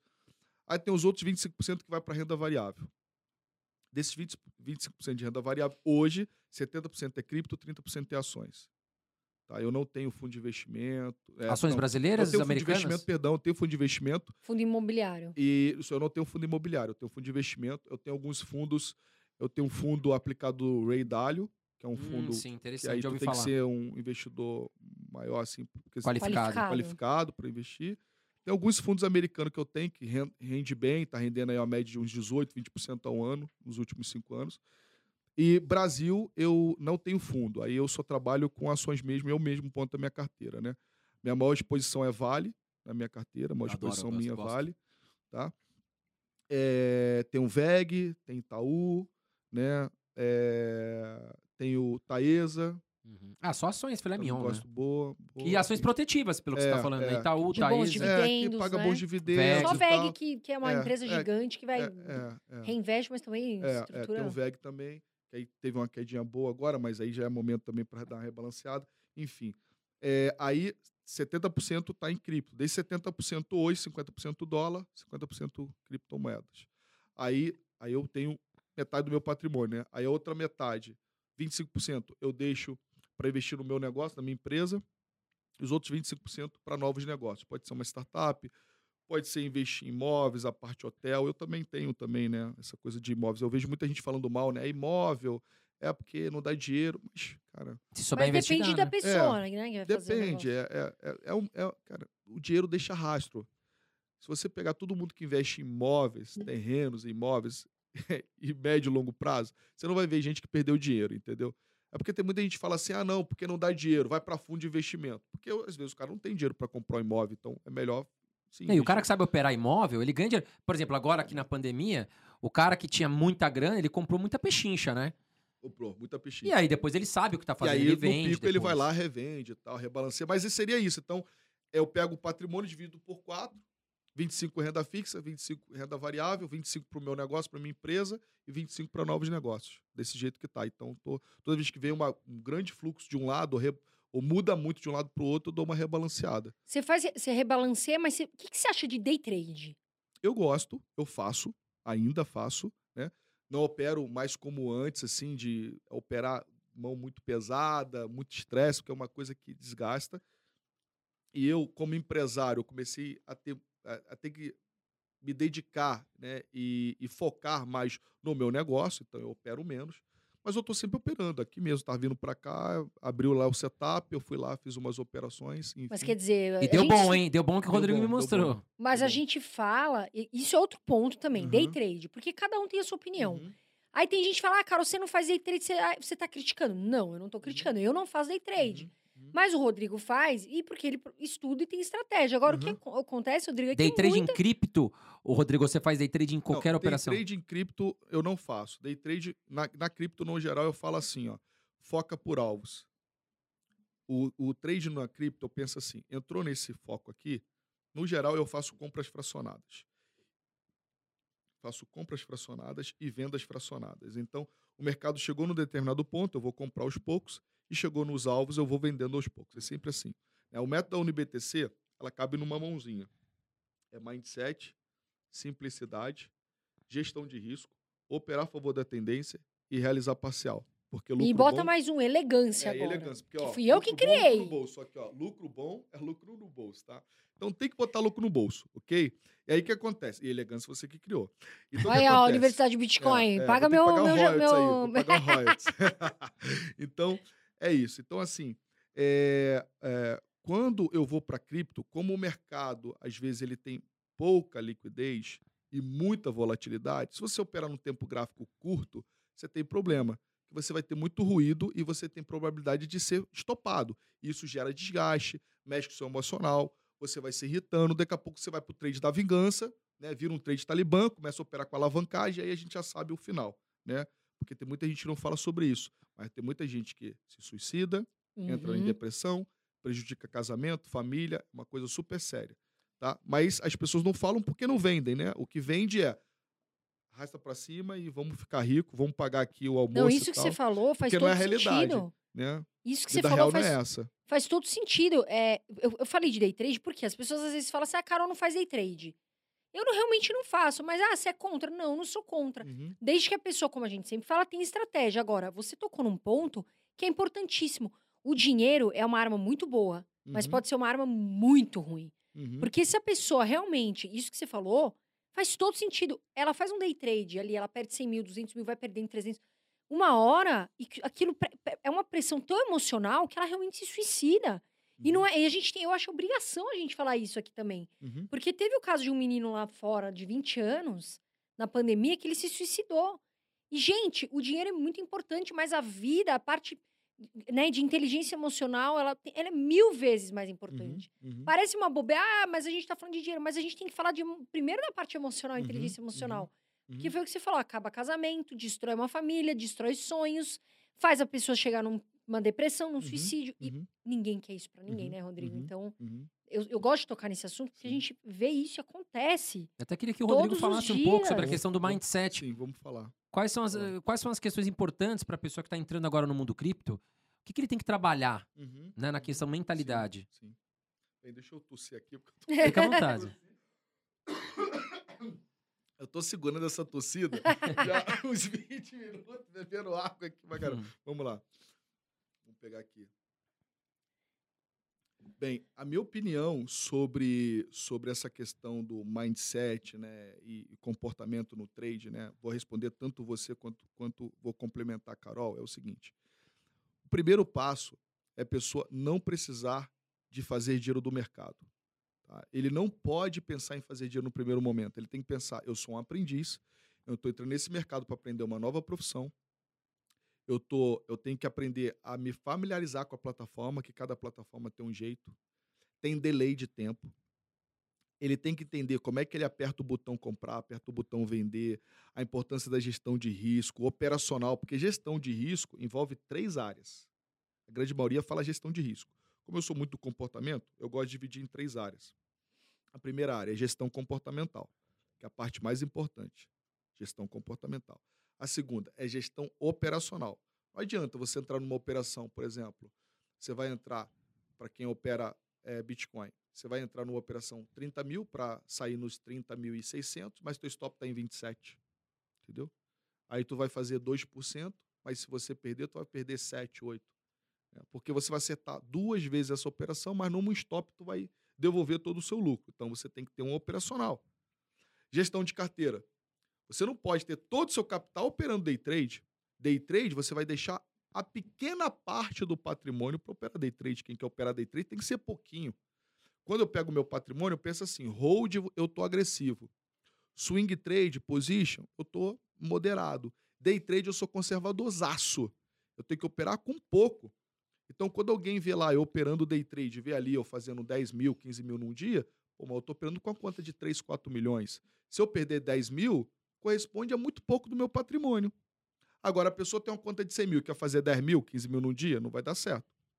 Porque se ele perder 10 mil, 15 mil, ele está perdendo 15% do patrimônio. Entendeu? E para ele voltar aos 15%, ele não vai poder fazer 15%, vai, poder, vai ter que fazer mais. Se ele perder 50% do patrimônio dele, vai ter que fazer 100%. Ou seja, Então, uma montanha gestão- russa, né? A gestão da carteira, ela tá alinhada com gestão operacional mais gestão emocional. Então, o que, que acontece? Se você pega realmente os caras que vivem do day trade, realmente os profissionais, você vai ver que eles estão muito focados em comportamento gestão, e gestão de risco. Pode reparar. Normalmente os gráficos são limpos, pouquíssimos indicadores, e os caras trabalham muito gestão emocional, gestão, é, gestão emocional e e a gestão de risco. Então, assim, você que está começando, saiba que você está começando num game onde você está indo para a Fórmula 1, você acabou de tirar a carteira de motorista e você vai para a Fórmula 1. Fórmula 1, se você moscar, tu morreu. E se você tirou a carteira de motorista agora, você não tem que ir para a Fórmula 1. Você tem que ir etapas por etapas. Então, comece primeiro se familiarizando com a plataforma, tendo um bom método, um mentor que realmente vive disso e não vendedor de curso. Nada contra vender curso, também vendo, mas tem muitas pessoas que vendem uma coisa que não praticam no dia a dia, que não vive. Ah, é o que mais tem. Também. É o que mais tem no mercado. É, se familiarize com o método, faça muito backtest, muito backtest. Como é que se faz backtest, Carol? Com um valor pequeno. Poxa, você tem 10 mil para operar, vai operar com 10 mil? Não, pô. Opera com 100 reais. Faça vários backtests. Ah, por que é bom fazer backtest? Porque é bom, às vezes, em vez de você fazer o simulador, você operar. Tem que usar simulador também, mas depois que você fez um tempo simulador, já vai para conta real. Por quê conta real? Porque simulador, conta demo, é conta do demo, conta do demônio. Ninguém que eu conheço vai para conta do Costone, ninguém que eu conheço vai para conta demo, faz a gestão de risco correta. Tipo, um exemplo, vou para conta demo, eu tenho 10 mil para operar, vou operar com 10 mil reais e vou operar dentro dessa gestão de risco que o professor falou. Eu vou entrar aqui com 100, 100 reais só. Ninguém vai fazer isso na conta demo. Sabe o que o cara vai jogar na conta demo? 100 mil reais. Um Alavanca mais, alavancando. Aí ele vai operar igual um louco. E aí, em algum momento, vai dar certo. E aí ele vai acreditar que aquilo ali é a vida real do trade. Quando ele for para a conta real, que ele vê menos 10 na conta dele, o emocional não vai ser o é mesmo. Menos coisa. 100 não vai ser aí a mesma coisa. Dormir. Entendeu? Então, o que, que ele tem que fazer? Cara, usa a conta demo com valor pequeno, 50, 100 reais, 200 reais, como se você estivesse operando uma conta real, para quem está começando, quem é bebê. Depois você vai para a conta real, continue fazendo seus backtests com valor pequeno. Depois que você se familiarizou, você vai aumentando a mão. O que, que o novato faz? Não faz simulador, não faz backtest e já começa com alavancagem. Vai dar certo? Não. Claro que não. E é por isso que 99% das pessoas perdem dinheiro. Elas perdem. Isso é, e isso vai continuar acontecendo. Porque a forma que as pessoas aprendem hoje a fazer day trade está errado. É uma forma antiga de aprender. Cara, tem horas que você está ali no gráfico, tá todos os indicadores bonitinho, sai uma notícia, alguma coisa, meu irmão, o stop pula. Você, em vez de sair da operação, você quer fazer preço médio e você quebra a sua conta num dia. É o que mais acontece. Só que você fica com o emocional abalado, você acha que a culpa é sua. Aí você vê um monte de gente falando que o negócio é fácil, que dá muito dinheiro, que tá rico, aí você começa a achar que você é um merda, que a culpa é sua. Chega no outro dia, você quer recuperar seu prejuízo. O que você faz? Perde dobrado. E vai virando uma bola de neve. Por quê? Porque existem princípios que estão sendo ensinados muito errados desde o início. Se as pessoas começarem a perceber que, cara, a grande sacada é gestão emocional e gestão de risco, e que eu não posso depender de fazer dinheiro para pagar minhas contas, que isso aqui eu vou praticar para daqui a dois, três anos, quem sabe eu me tornar profissional, porque não é todo mundo que vai se adaptar a day trade, não é todo mundo. Qualquer profissão Exato, é assim, você é. pode. Ah, eu quero ser médico. Tudo bem, você pode ser médico, você pode ser engenheiro, pode ser o que for. Mas não quer dizer que você vai conseguir terminar sua faculdade, depois você vai continuar sendo um bom médico, ser um bom profissional. Não, você pode, inclusive, terminar sua faculdade e depois e você mudar. Vê, não era isso que eu quero, eu é. queria. Como eu conheço pessoas que saíram da medicina e foi para parte digital, foi para outras áreas. Então, toda profissão é assim. Por isso que existe o período de aprendizado, jornada de aprendizado que não dá para pular etapa. Sabe o que eu ia perguntar? Quais são, assim, porque tem muita criptomoeda. Todo dia é uma. Você abre uma, ca uma caixinha, perguntam muito. Quais três cripto desses projetos que você fala assim, não, esse aqui, Carol, realmente eu não vejo futuro nenhum? Cara, eu vou pros memes, né? Eu não gosto de meme. eu não gosto de meme. Eu sou muito conservador, sou muito tradicional. Cara, eu não gosto de meme, entendeu? Então, todos os projetos que começam com meme ou começam com aquela especulação é, sem fundamento, entendeu? Por exemplo, eu já tive projetos de pessoas que me procurarem e falar assim, pô, Rodrigo, eu precisava de uma ajuda, de uma consultoria, uma mentoria para que eu criasse uma criptomoeda para o meu negócio, para minha empresa. É, às vezes o cara quer criar um negócio que é, por exemplo, para concorrer com o iFood, um exemplo. Aí ele vai criar um iFood. Eu falei, tá, mas para criar um iFood você não precisa de um token precisa de uma blockchain. Você pode ter a própria plataforma da iFood, precisa de um token. Por que você quer entrar para cripto? Porque Tem muita gente que entrou pro mercado cripto pensando o seguinte: blockchain tá na moda, eu vou falar que eu, que eu sou eu sou inovador, vou botar um uma blockchain no meio aqui, Bota um nomezinho nome ali. e vou fazer. Só que tem coisas que não agregam, entendeu? Você é só mais um no mercado. Porque as pessoas têm que entender que a grande maioria das empresas elas quebram no primeiro ano. E depois elas quebram no 3, 5 anos. São poucas que sobrevivem. E no mercado cripto vai ser igual. Só que como é um mercado que estava amadurecendo, ainda continua, teve muita gente com projetos que fazia um white paper, uma boa apresentação, um bom marketing e vendia milhões. Mete um galã lá, né? É, Uma mulher lindona. E vendia milhões. Você vai ficar igual André esse cara. Bonitão, Bota Ah. a Carol bonitona. Cara, vai vender bilhões, cara. Só que o seguinte, era um projeto que não tinha... Sem problema. Desculpa. Só que era um projeto que não tinha valor agregado, era mais do mesmo, tá? Então, é, tem inclusive uma playlist nossa na UniBTC lá de análise fundamentalista que a gente fala um pouquinho, né, de como você pode estudar e avaliar um projeto de longo prazo. Agora, na minha opinião, são as meme coins, né? Tipo, Tipo Dogecoin. Dogecoin, essas coisas. é, Dogecoin, Shiba, Dogecoin, é, tem umas outras, Baby Dogecoin, essas coisas, cara, eu não. é. Ah, não, mas Dogecoin agora o Elon Musk tá falando, cara, eu. sei Você lá. não acha que o Elon Musk faz isso muito também pra manipular o mercado e tirar uma grana, claro? Bem. olha Ele ganhou cara. muita grana, né, cara? O que, que você acha? Porque o cara vai lá, fala do você Dogecoin, a moeda explode. O mundo inteiro compra. porque o claro, Elon Musk é o novo Cristiano Ronaldo. Olha só, o Elon Musk. Você tá de brincadeira. O. Elon Musk passou. Não, Cristiano tipo Ronaldo, assim, né? de fama, né? De fama, é, de fama. O Elon Musk, ele, le- no mercado cripto, tá? No mercado cripto, ele, ele lembra muito o McPhee. Tá? O cabra lá que era da- do antivírus McPhee lá. Sim, lembro. Antigo isso aí. Por quê? Porque ali em 2016, 2017, principalmente em 2018, cara, ele fazia muito pump dump. Entendeu? Ele falava de um projeto e tava no auge, aí todo mundo ia junto, ah, a moeda subia pra caraca, cara. Subia pra caramba, cara. Tem uma moeda que ele tava falando, Daqui a pouco. blum. é, teve uma moeda que tava falando, que eu não me lembro agora o nome da moeda, mas ele tava falando, a moeda subiu pra caramba, subiu, subiu, subiu, subiu, subiu, subiu. E aí a moeda ia ter um lançamento no dia seguinte, que ela ia ser aceita num site pornô. Essa moeda. Aí todo Até mundo disso. acreditava que ia explodir a moeda, e aí tava lá em Nova York, um monte de mulher bonita e tal, não sei o que. Cara, quando abriu o negócio, rapaz, pensa numa chapeleta do Hellboy pra baixo, vermelho. Nossa. O mercado caiu 98%, cara. Mas porque não tinha as No mulheres, mesmo então? dia. Era a Não, porque. Não, Mas alguém ganhou. não, é porque, é porque, tipo, Ah, foi uma especulação, entendeu, Carol? Ah, tinha, as mulheres não tinha tinha. tudo, mas, mas é, foi especulação, O entendeu? projeto não tem Ah, nada, não é vale tipo, nada. né? aquela, tipo aquela coisa assim, subiu na notícia, caiu no fato, entendeu? Sim. Só que eles inflaram de um jeito pra ter muita gente comprando pra gerar liquidez para os grandes players venderem lá no topo, né? É o que Exato. acontece, né? Muito. Manipula o preço, aí você, o cara começa a ver, ó, agora o book de oferta tá legal, tem um monte de gente acreditando que o projeto vai subir, tem muita gente aqui comprando, pô, tem um bilhão de liquidez, um bilhão e meio de liquidez, vamos zerar essa, essa bosta aqui. O cara vai lá e zera. Porque ninguém vai chegar, pegar, vai vender um bilhão se não tiver liquidez de um bilhão, Com sacou? certeza. E nesse dia, essa moeda especificamente, ela movimentou mais do que o próprio Bitcoin no dia. Ela movimentou, tipo, ela era uma moeda que tinha volume de 20, 30, 40 milhões. Ela movimentou, tipo, 2 bilhões, 3 bilhões no dia. Aí a eu pessoa imagi- já olha com aquele olho, então, né? Então, tu imagina o quanto de dinheiro que os players levaram pra casa. Entendeu? 2, 3 bilhões, entendeu? E olha, fiquem atentos aí, porque Elon Musk, apoiando o Dogecoin, comprou o Twitter. Quer dizer, ainda não efetivou, mas tá comprando. E ele já percebeu que quando ele soltava um Twitter, o Dogecoin subia pra caramba.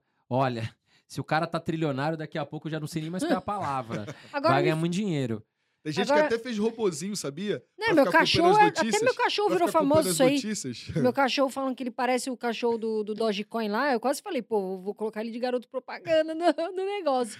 Agora, e NFT? O que, que você acha? Porque NFT é um negócio que Uhum. todo mundo tá falando, né, atualmente. Sim, sim, todo mundo tá falando. Então, NFT vem crescendo bastante, né? Tem muita gente que foca no NFT muito, muito na questão assim do, do artista, né?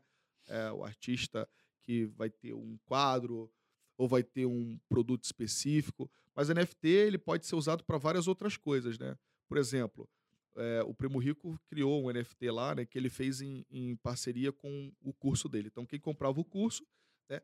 ele gerou uma certa exclusividade, os primeiros que comprassem ganhava aquele NFT, que é uma coisa que vocês podem fazer. Né?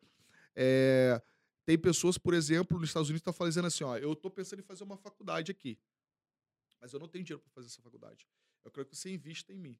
Vai comprar um NFT e lá na frente, quando eu me formar e eu melhorar de vida e tal, eu recompro ou eu, você gera uma porcentagem sobre os lucros do meu resultado. né? então, é, tem, tem muita coisa rolando, né? Por quê? Porque NFT, por um lado, né, está sendo uma forma das pessoas meio que burlar a legislação, entendeu? É uma forma de burlar, porque quando você fala de NFT, de tokens não fungíveis, dá para você burlar. Porque, por exemplo, eu vou abrir, por exemplo, capital da UniBTC, tem que estar na CVM. Se eu criar um token de seguridade, eu vou estar na CVM. Se eu criar um token de utilidade na BT, no UniBTC, eu não posso criar um token de utilidade, né? E não ter um programa de milhas, um programa de participação e tal. Não posso. Então, a forma mais fácil para que eu possa trazer capital para a UniBTC, eu criar NFT da UniBTC. Eu posso criar alguns NFTs e falar, ó, você tem esses NFTs aqui, se a UniBTC crescer tantos por cento, parte desse lucro vai ser repassado para os NFTs. Então, tem gente fazendo isso também. Então, é um mercado que está crescendo, mas é um mercado muito incipiente. E quem está começando tem que entender que, da mesma forma que está crescendo, tem muita gente de má fé também, que está criando produtos sem valor algum, né? E meio que fazendo meio que lavagem de dinheiro do negócio e Tem muita Né? porcaria rolando Muita por aí. porcaria. Poderia até citar umas 10 aqui que vem aí, na minha aí cabeça. é evidente que a gente não pode ser extremistas. Eu vejo gente falando mal do NFT, porque está nos extremos. E não é isso. Tem projetos bons. E você que é empresário, você que está pensando em entrar para o mercado, é uma boa oportunidade. É um caminho que, ao meu ver, nos próximos dois, três anos, ainda vai abrir muitas portas. A questão do NFT, a questão do, do mundo metaverso, os próprios DeFi também. É, é, cara, é um mercado que está em expansão, vai ter oportunidade. Sempre penso o seguinte: poxa, eu estou criando algo para agregar valor para as pessoas? Uhum. Ou eu estou fazendo isso só para surfar o hype e ganhar dinheiro, não me importa, não importa como?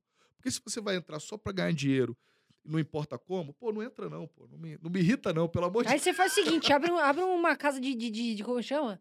Um cassino. Cassino. Não, e falando de forma é. simples aqui, ó, nós temos aqui, por exemplo, dois copos, né? Imagina que cada um é um NFT.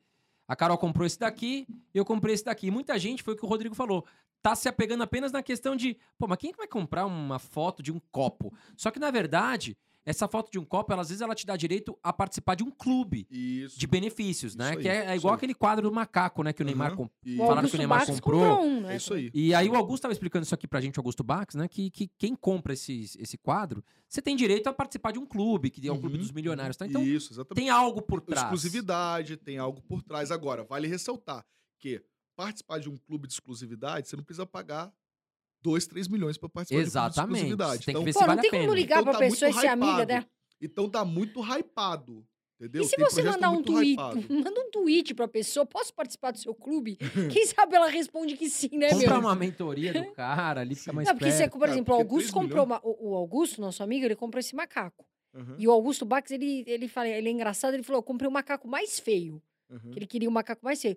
Só que para o Augusto Bax, aquele dinheiro não fez diferença, que Aham, 300 e aham. poucou mil macacos, o, aham. quadra, o, É, o ele quadro. comprou pra, pra, entender o Ele, pra funcionamento. ele Aham, entender. sim, Agora, sim. uma pessoa que tá começando. Mas ele não comprou da APE, né? Ele comprou um outro, um outro macaquinho aí, que teve uma outra série de macaco, Eu né? não É. faço a menor ideia. eu não- É, então, Foi mas aí- outro macaco que ele comprou. Mas é, tá já é caro Ele tá esses, postando, ele tá postando lá Tá nas postando? redes sociais dele. esses, esse macaco aí de o Caio 300 Vicentino mil. também comprou também. Já é caro. Uhum. Aí a pessoa, coitada, vai lá também, quer entrar no clube e tal, compra um macaco lá ou, qualquer outra coisa que É, às vezes não tem É, utilidade, né, não vai ter Rodrigo? utilidade. Aí tem que cuidar também que é o seguinte, às vezes, para ele, 300 mil não vai fazer tanta diferença. Para uma outra pessoa, 300 mil é muita diferença. E aí, Sim. ele talvez não comprou para especular. Né? Ah, vou comprar 300 mil para virar 3 milhões. Pode virar 3 milhões, mas ele não comprou para especular. Ele comprou por outros motivos. A pessoa que entra hoje para especular, é, eu tô botando aqui um dinheiro que eu contava para uma outra coisa, vou especular para quem sabe daqui um ano, dois anos, três anos eu vou ficar rico. Aí é o caminho que não é legal. Agora, Rodrigo. ah, desculpa, você vai falar? Não, era isso. Agora, Rodrigo, é, tem aparecido muitos seguidores nas minhas mídias falando o seguinte: André, uma empresa entrou em contato comigo, um consultor, pedindo meus bitcoins aqui, né, em forma de aluguel. Ou seja, eu vou transferir a, a posse do meu bitcoin para esta empresa, ela vai trabalhar os meus bitcoins e me pagar uma remuneração mensal. O que, que você pensa sobre isso? É cilada, Bino. Corre que é cilada. Cilada, cilada, cilada. É, algumas empresas vão quebrar esse ano no Brasil, não vou citar nome, mas algumas vão quebrar. Inclusive, tem uma aqui em São Paulo bem grande, que tem grandes pessoas ali entrando.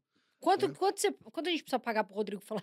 É, existem empresas grandes, né? O, o- o- uma, uma das coisas que eu tinha falado com o Desse Paulo- negócio de alugar Uma cripto, das é coisas que eu tinha falado com o Paulo Vieira, né?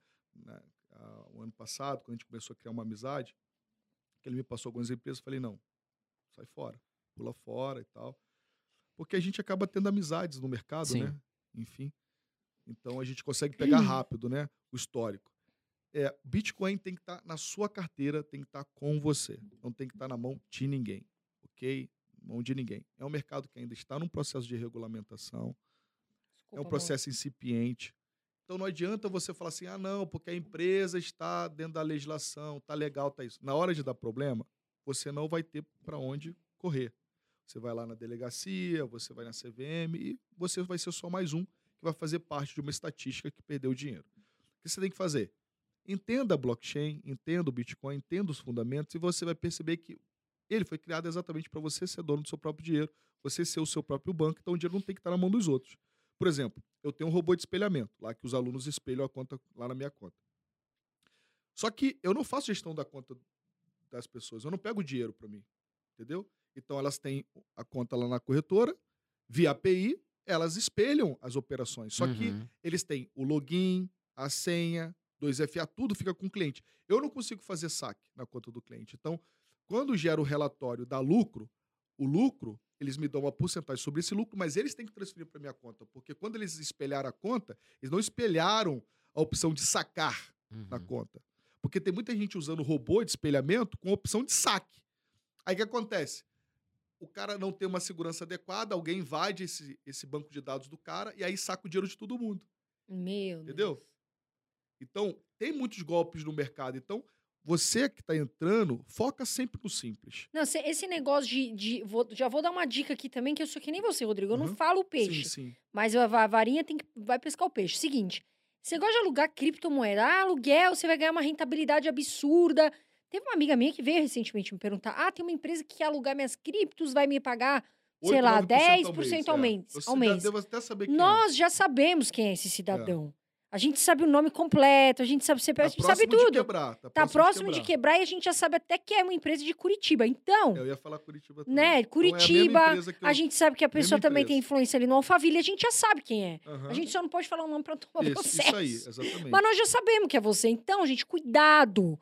Só faltou não falar a empresa e o Rodrigo também. não cuidado tem milagre, não tem com essas milagre. empresas É. aí de aluguel de cripto, principalmente se for de Curitiba.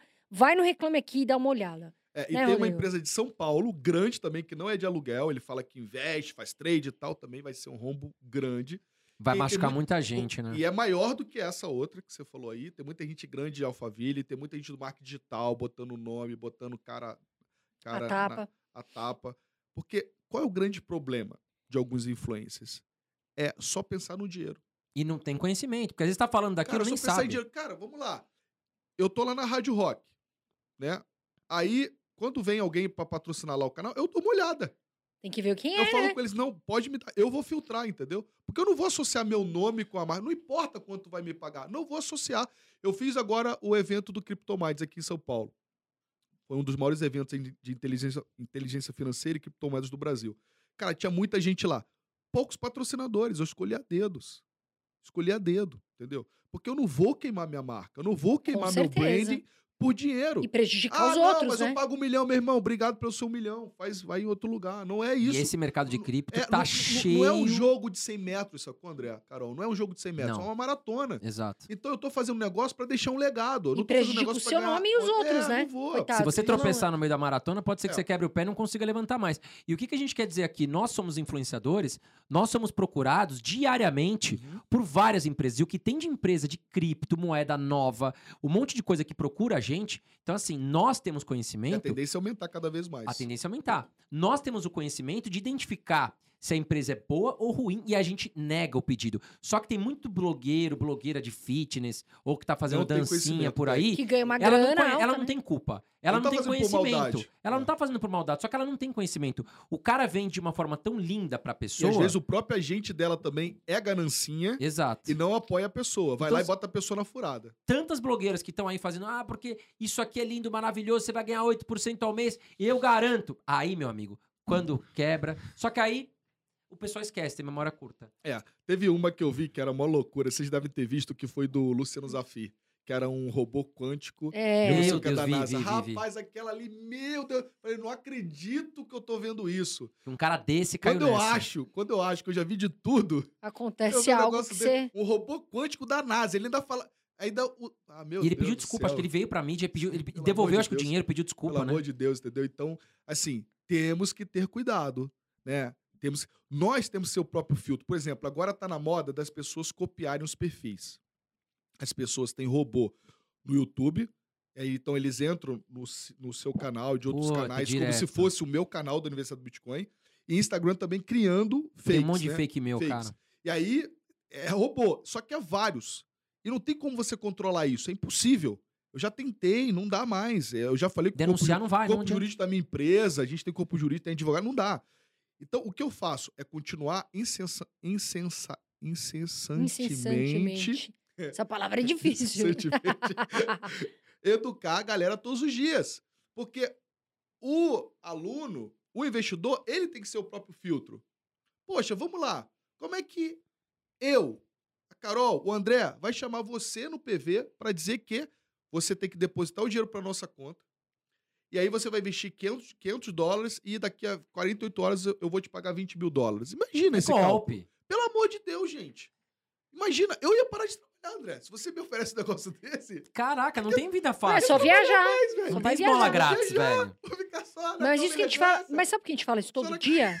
A gente usa o podcast, pra- às vezes, o podcast, as redes e tudo, pra falar todo dia, porque todo dia acontece isso. Uhum. Todo dia, infelizmente, eu recebo mensagem do André, você, poxa, eu caí no golpe tal, na pirâmide tal. E tem gente que cai mais de uma vez. Uhum. Porque o brasileiro é ganancioso, é, não só o brasileiro, o ser humano Ser no humano geral é imediatista, ele é ganancioso, ele quer ver tudo pra ontem. E quem não vê o, o processo, não vê o sacrifício. Uhum. E as empresas estão malandras. O que, que elas fazem? Porque, ó, esse dia eu tava conversando com o meu E eles estão sogro. mudando, eles estão vendo do- o que a gente está falando, elas estão mudando, elas estão começando a dar rendimentos menores, Exato. indo mais leve. E, Rodrigo, você já ouviu falar naquela Telex Free? Que era uma Uhum. antiga Já, pirâmide? já ouvi. Meu sogro caiu. E ele contratou aquilo porque tinha um repórter lá, que fazia um jornal que ele gostava, que foi e falou bem desse The Telex Free. E aí ele comprou. E isso que é foda, porque assim, as empresas elas procuram influenciadores, jogadores de futebol, pra usar a imagem do cara, paga super bem o cara, e aí, meu, muita gente acaba acreditando naquilo. Então por Uhum. isso que a gente bate muito em educar as pessoas. Eu Exatamente. aqui, Rodrigo, eu recebo oportunidade pra caramba. A gente já podia ter colocado muito dinheiro no bolso. Uhum, Com pessoas uhum. que querem se aproveitar da nossa imagem pra vender para as pessoas Oh, produtos ruins. Correto. Cara, eu cansei de recusar pro- pro- palestra, produto, coisa que a gente não confia, a gente não faz. Só que foi o que a gente tá falando. Tem algumas blogueiras e pessoas que não têm conhecimento no mercado financeiro. E aí, aí que estão se aproveitando. Essas empresas estão indo nesse segmento, Uhum. pegando as pessoas que não têm conhecimento.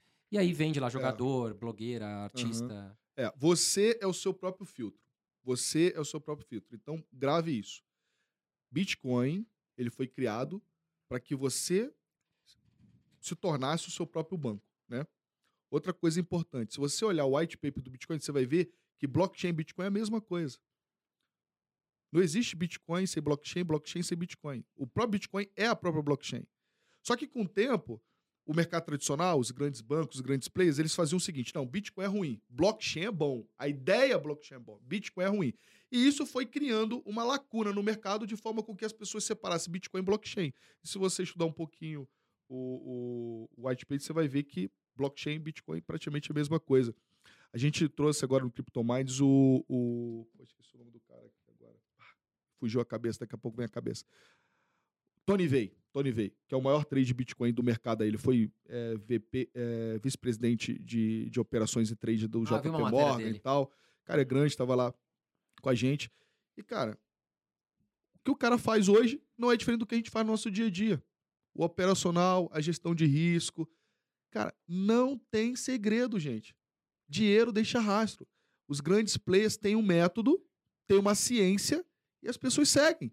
É a mesma coisa no empreendedorismo. É uma ciência. Você estuda, vê como é que é. Observa os hábitos das pessoas que já fizeram a roda, né? isso você se adapta à sua realidade para você não virar um robô, porque você tem a sua, a sua personalidade, a sua identidade. Mas, cara, você tem um método, você vai lá e faz. E aí é arregaçar a manga, trabalhar, tacar-lhe pau, fazer até dar certo, uma hora a chave vira, entendeu? É assim, não tem segredo. Quem tá querendo resultado no curto prazo, milagre, probabilidade muito grande de entrar em cilada, cair em furada. Agora, Rodrigo, me fala uma coisa. A gente tá falando muito sobre também game coins. Uhum. O que, que você acha? Você investe em game coins? Você acha que tem futuro? Ou Uhum. você vê que são projetos que muitas vezes sobem e caem rápido? Uhum. Então, eu acredito que tem futuro, tá? Eu acredito que tem futuro. Eu acredito que com o tempo, né, as próprias indústrias de games elas vão se adaptar, elas vão mudar. Agora, é um mercado muito incipiente, né? Nós tivemos um hype no ano passado. Algumas, alguns Você investe coin- em algum ou não? invisto na Polis da Atlas. É, A Polis, Star, Star Atlas. Atlas. É, da Star Atlas. O, o, o- no ano passado, o que, que aconteceu? É, aconteceu da mesma forma com DeFi e outros mercados. É o seguinte, o pessoal via uma estrutura, como a grande maioria dos mercados de cripto é descentralizado e código aberto, o cara pega ali o layout, pega o código e cria um novo código por cima. Então, por exemplo, PancakeSwap. PancakeSwap foi um código onde várias outras corretoras descentralizadas copiaram e criaram uma, uma cópia mal feita da PancakeSwap. A pessoa ali com 200 mil criava uma, botava uma certificação internacional ali, mais 10 mil dólares, e tinha ali uma corretora descentralizada. Pega um, dois influencer forte, começa a movimentar, movimenta uma boa grana, os ativos sobem, mas depois, e aí? O último apaga a luz. Muitos projetos quebraram ano passado, muita gente perdeu dinheiro. Nos games não foi, não foi diferente. As pessoas começaram a copiar código e fazer uns negócios que não tinha nada. Só tinha especulação da moeda e, e do dinheiro, não tinha valor agregado, né? E foram poucos projetos que realmente estão Se construindo alguma coisa, né? né? Estão construindo. Mesmo com toda a queda, né? Então, a Mana, né? Que é a Decentraland, né? É uma. A Sandbox é um outro projeto legal que vale a pena ficar de olho. Eu É. tenho. É, eu tenho a Gala, porque, a Gala não, perdão, a Polis, por causa do de quem está por trás do projeto. Tá? Então agora, cal pra caramba, eu fiz o seguinte.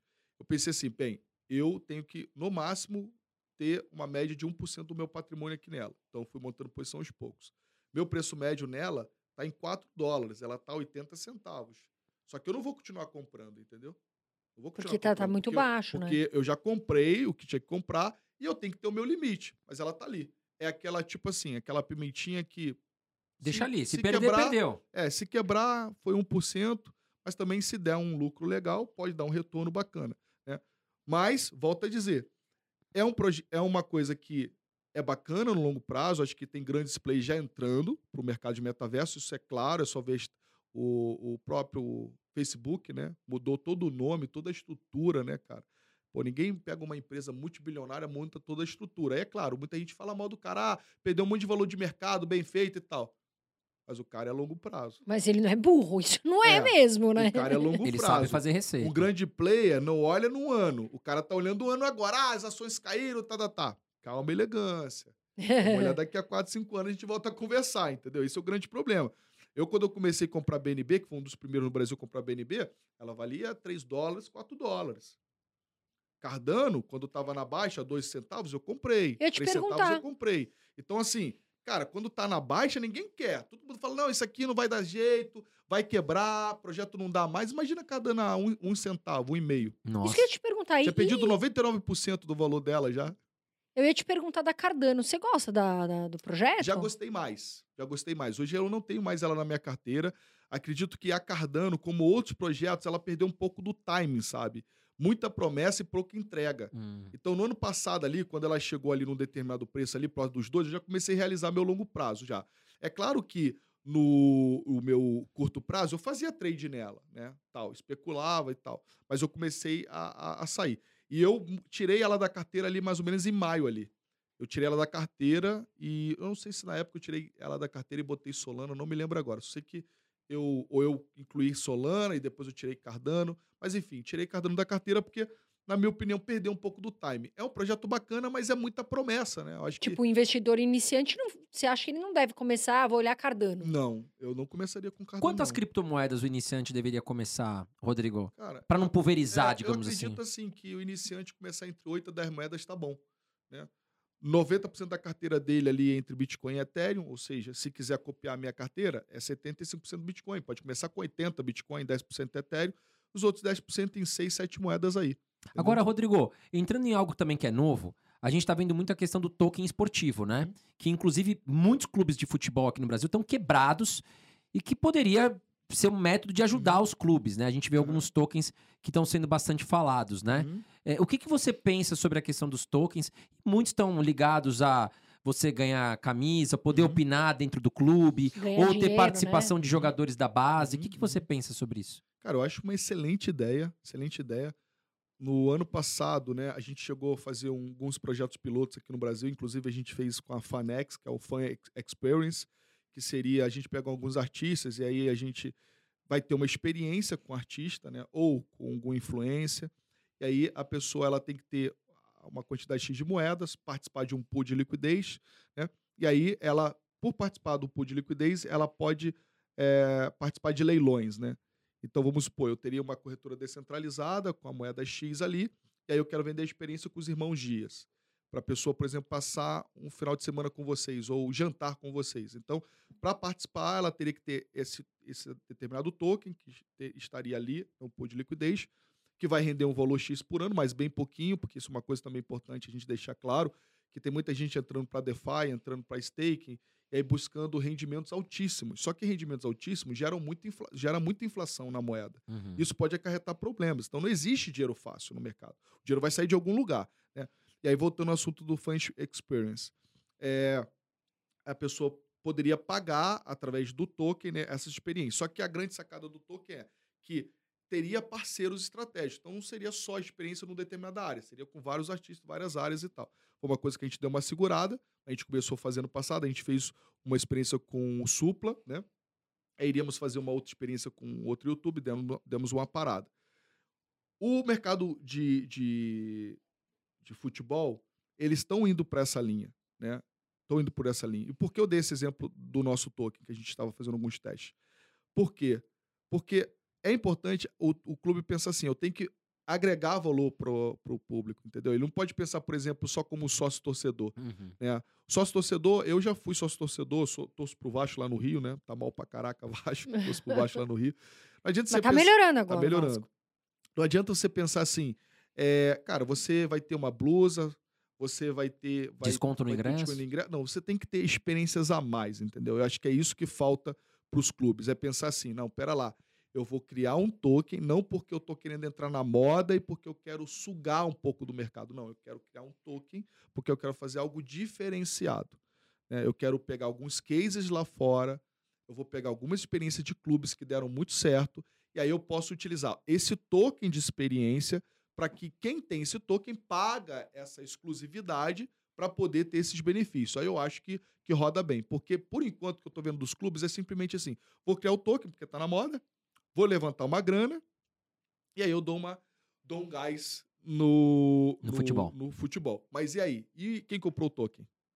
O que, que que, o que, que tem de valor que ali tem de dentro, valor? né? Eu não vejo, eu não vejo, infelizmente não vejo. É, eu- é uma crítica que eu deixo para os clubes, porque dá para se fazer algo que o, o, o, o investidor ele investe a grana, o clube ele ganha, e existe também o outro lado, que é o torcedor que também está investindo, porque tem três pessoas envolvidas: o clube, o investidor e o torcedor, né? E tem muita gente que, que é investidor, entra o quê? só para especular. O investidor quer botar lucro no bolso, ok? Só que como o clube não, não agrega valor, aquele sócio torcedor consome uma única vez. Porque existem três pessoas envolvidas, André. Três pessoas envolvidas. O clube, o investidor e o torcedor. O investidor quer botar lucro no bolso. Sim. Vou botar lucro no bolso. Só que ele só vai botar lucro no bolso se aquele token valorizar. E para o token valorizar, tem que ter valor agregado. Se não tiver valor agregado, os torcedores não vão consumir aquele token. Não vão, Exatamente. não vão holdar o token, né? Então acho que falta um pouquinho disso aí, essa questão de, de pensar em valo- valor agregado, né? Falando em segurança, é, Rodrigo, a gente fala muito a questão que você tem que ser dono do, do seu, né, das, das suas criptomoedas, né? A sua chave tem que estar com você. E as pessoas costumam comprar via exchange, né? é, via corretoras, digamos assim. Você acha seguro deixar suas criptomoedas em corretoras, em exchanges, ou você tem um outro formato, né? A gente Uhum. costuma falar das wallets. E, e, e para quem, qual, qual o dinheiro assim? O cara tem que ter um patrimônio de quanto para ele começar a migrar da exchange para wallet? Bem, eu penso assim, a pessoa que está começando, ele vai começar com a corretora, normal, processo normal. Ele vai abrir uma conta na corretora, ele vai mandar documentos, vai fazer o KYC, vai fazer o primeiro depósito, faz um valor pequeno, 50, 100 reais, compra seus primeiros satoshis de Bitcoin. Depois que você faz, faz um saque para uma outra carteira. Vai se familiarizando em mandar dinheiro, comprar Bitcoin, sacar Bitcoin para uma outra carteira. Ah, o Rodrigo, mas qual carteira? Você pode baixar carteira no celular.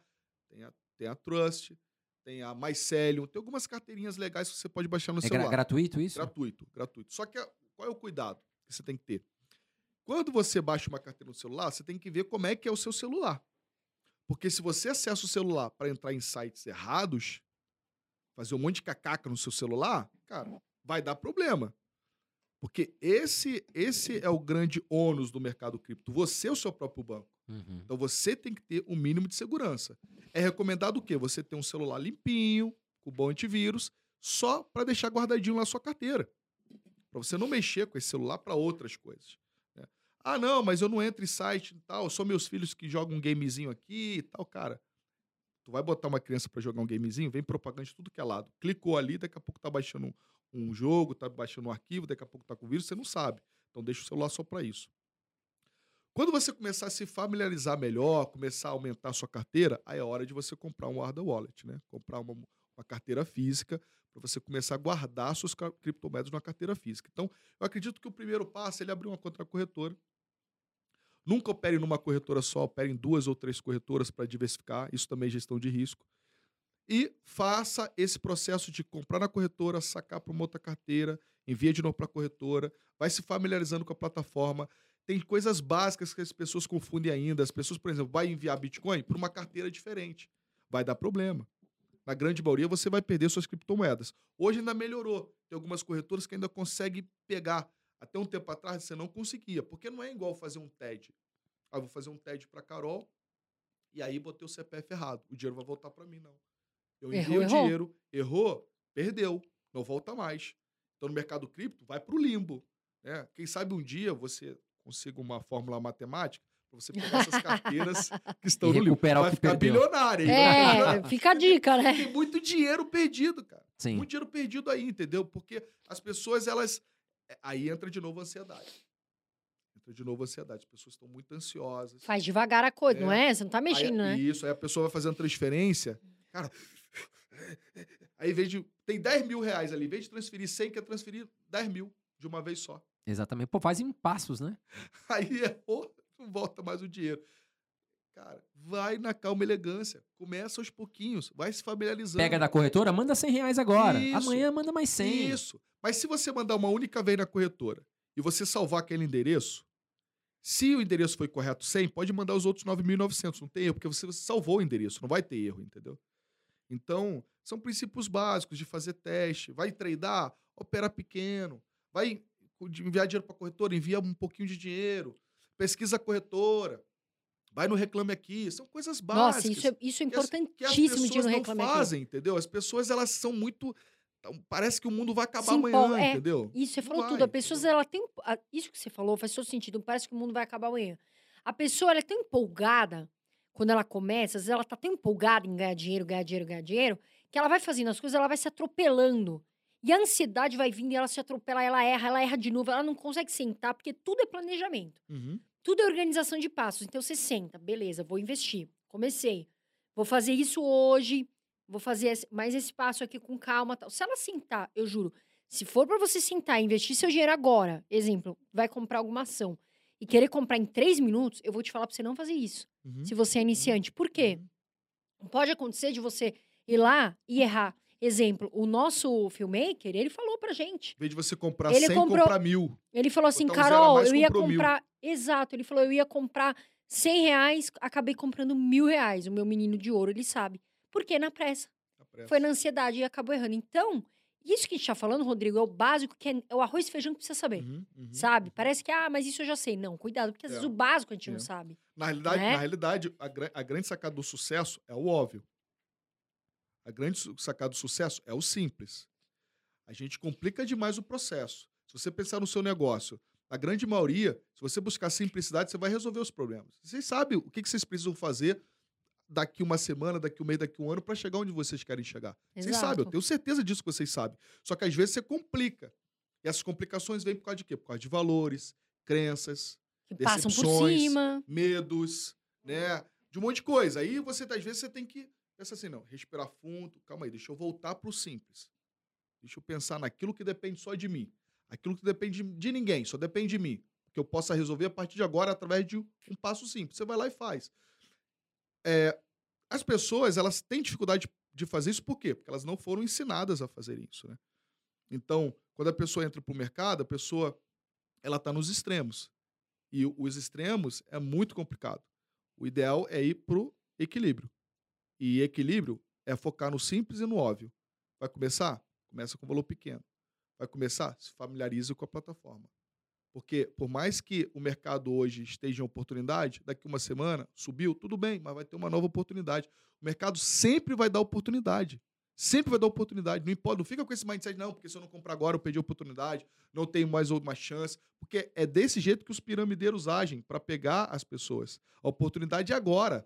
Entra agora. Eu tenho uma fórmula aqui que, se você investir, tu vai ganhar muito dinheiro, vai ter que ser agora e tal. É assim. Eles trabalham muito com urgência, o gatilho da urgência, né? Então, toda vez que você pensar em fazer algo, fazer uma parceria com alguém, ou até pensar em outras áreas, relacionamentos amorosos, é, é parceria para fechar trabalho, negócio, né? trabalho e tal, cuidado com a urgência. Toda vez que seu coração estiver muito na urgência, dá uma segurada, pensa, não, pera lá. Se realmente isso é de Deus para mim, se isso é uma oportunidade, eu não vou perder hoje.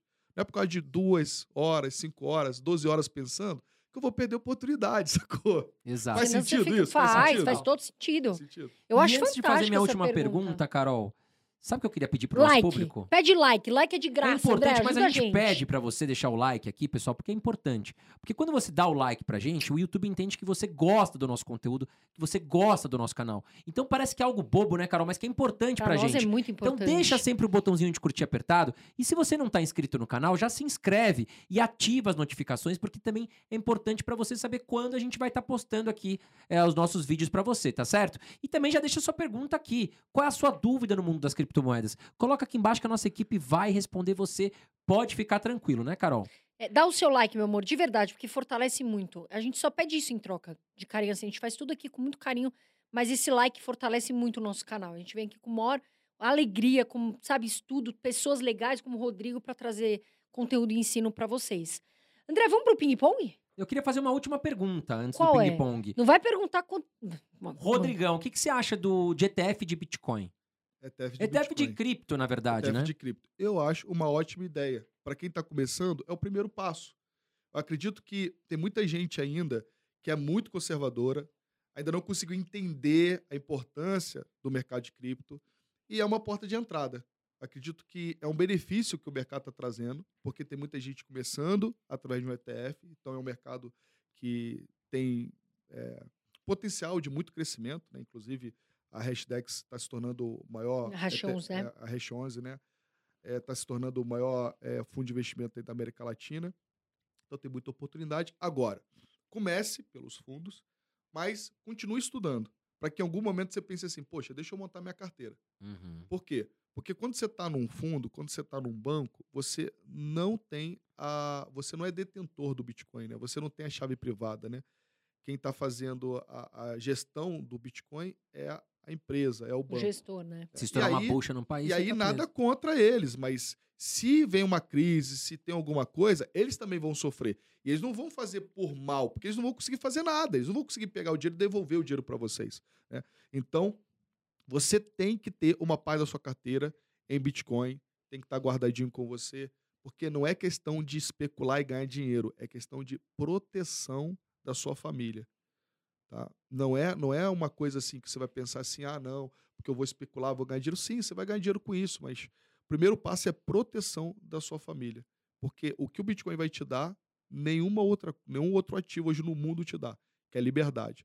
Você tem um poder de, caso aconteça algum problema no país, você pegar sua mochilinha, pegar sua família e começar a sua vida do zero em vários outros países. Né? Vários outros países. Vamos para o nosso Vamos quadro. agora no momento tá aqui, ó. ping-pong, Nosso touro. Que é patrocinado pela Esse aqui é um Toro NFT Investimentos. nosso. NFT, boa, boa, boa. boa. Faça as apresentações aí da Toro Investimentos, Carol. Pessoal, você que está aí, meu amor, você que quer começar a investir, já começou, é para começar mesmo. A gente vai deixar aqui para você, tá na descrição. Tem o link da corretora que eu e o André usamos, ó, o Toro, mas esse Toro é um NFT nosso.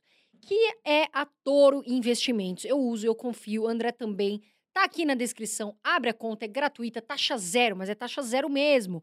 Pra tudo, renda fixa, ações, enfim, tem cursos lá educacionais, de graça. Tá na hora de começar a investir. E não é amanhã nem depois, é agora. Certo, André Dias? Certíssimo. E agora vamos para o momento ping-pong. Ping-pong com o Rodrigo Miranda. Aqui a gente não deixa o convidado embora. Se ele não faz. É A ou B.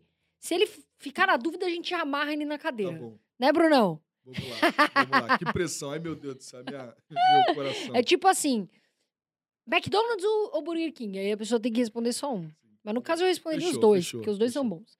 É, Assunto: Qual o melhor? DeFi ou Swift? Como fala? Swift, né? Swift. Swift.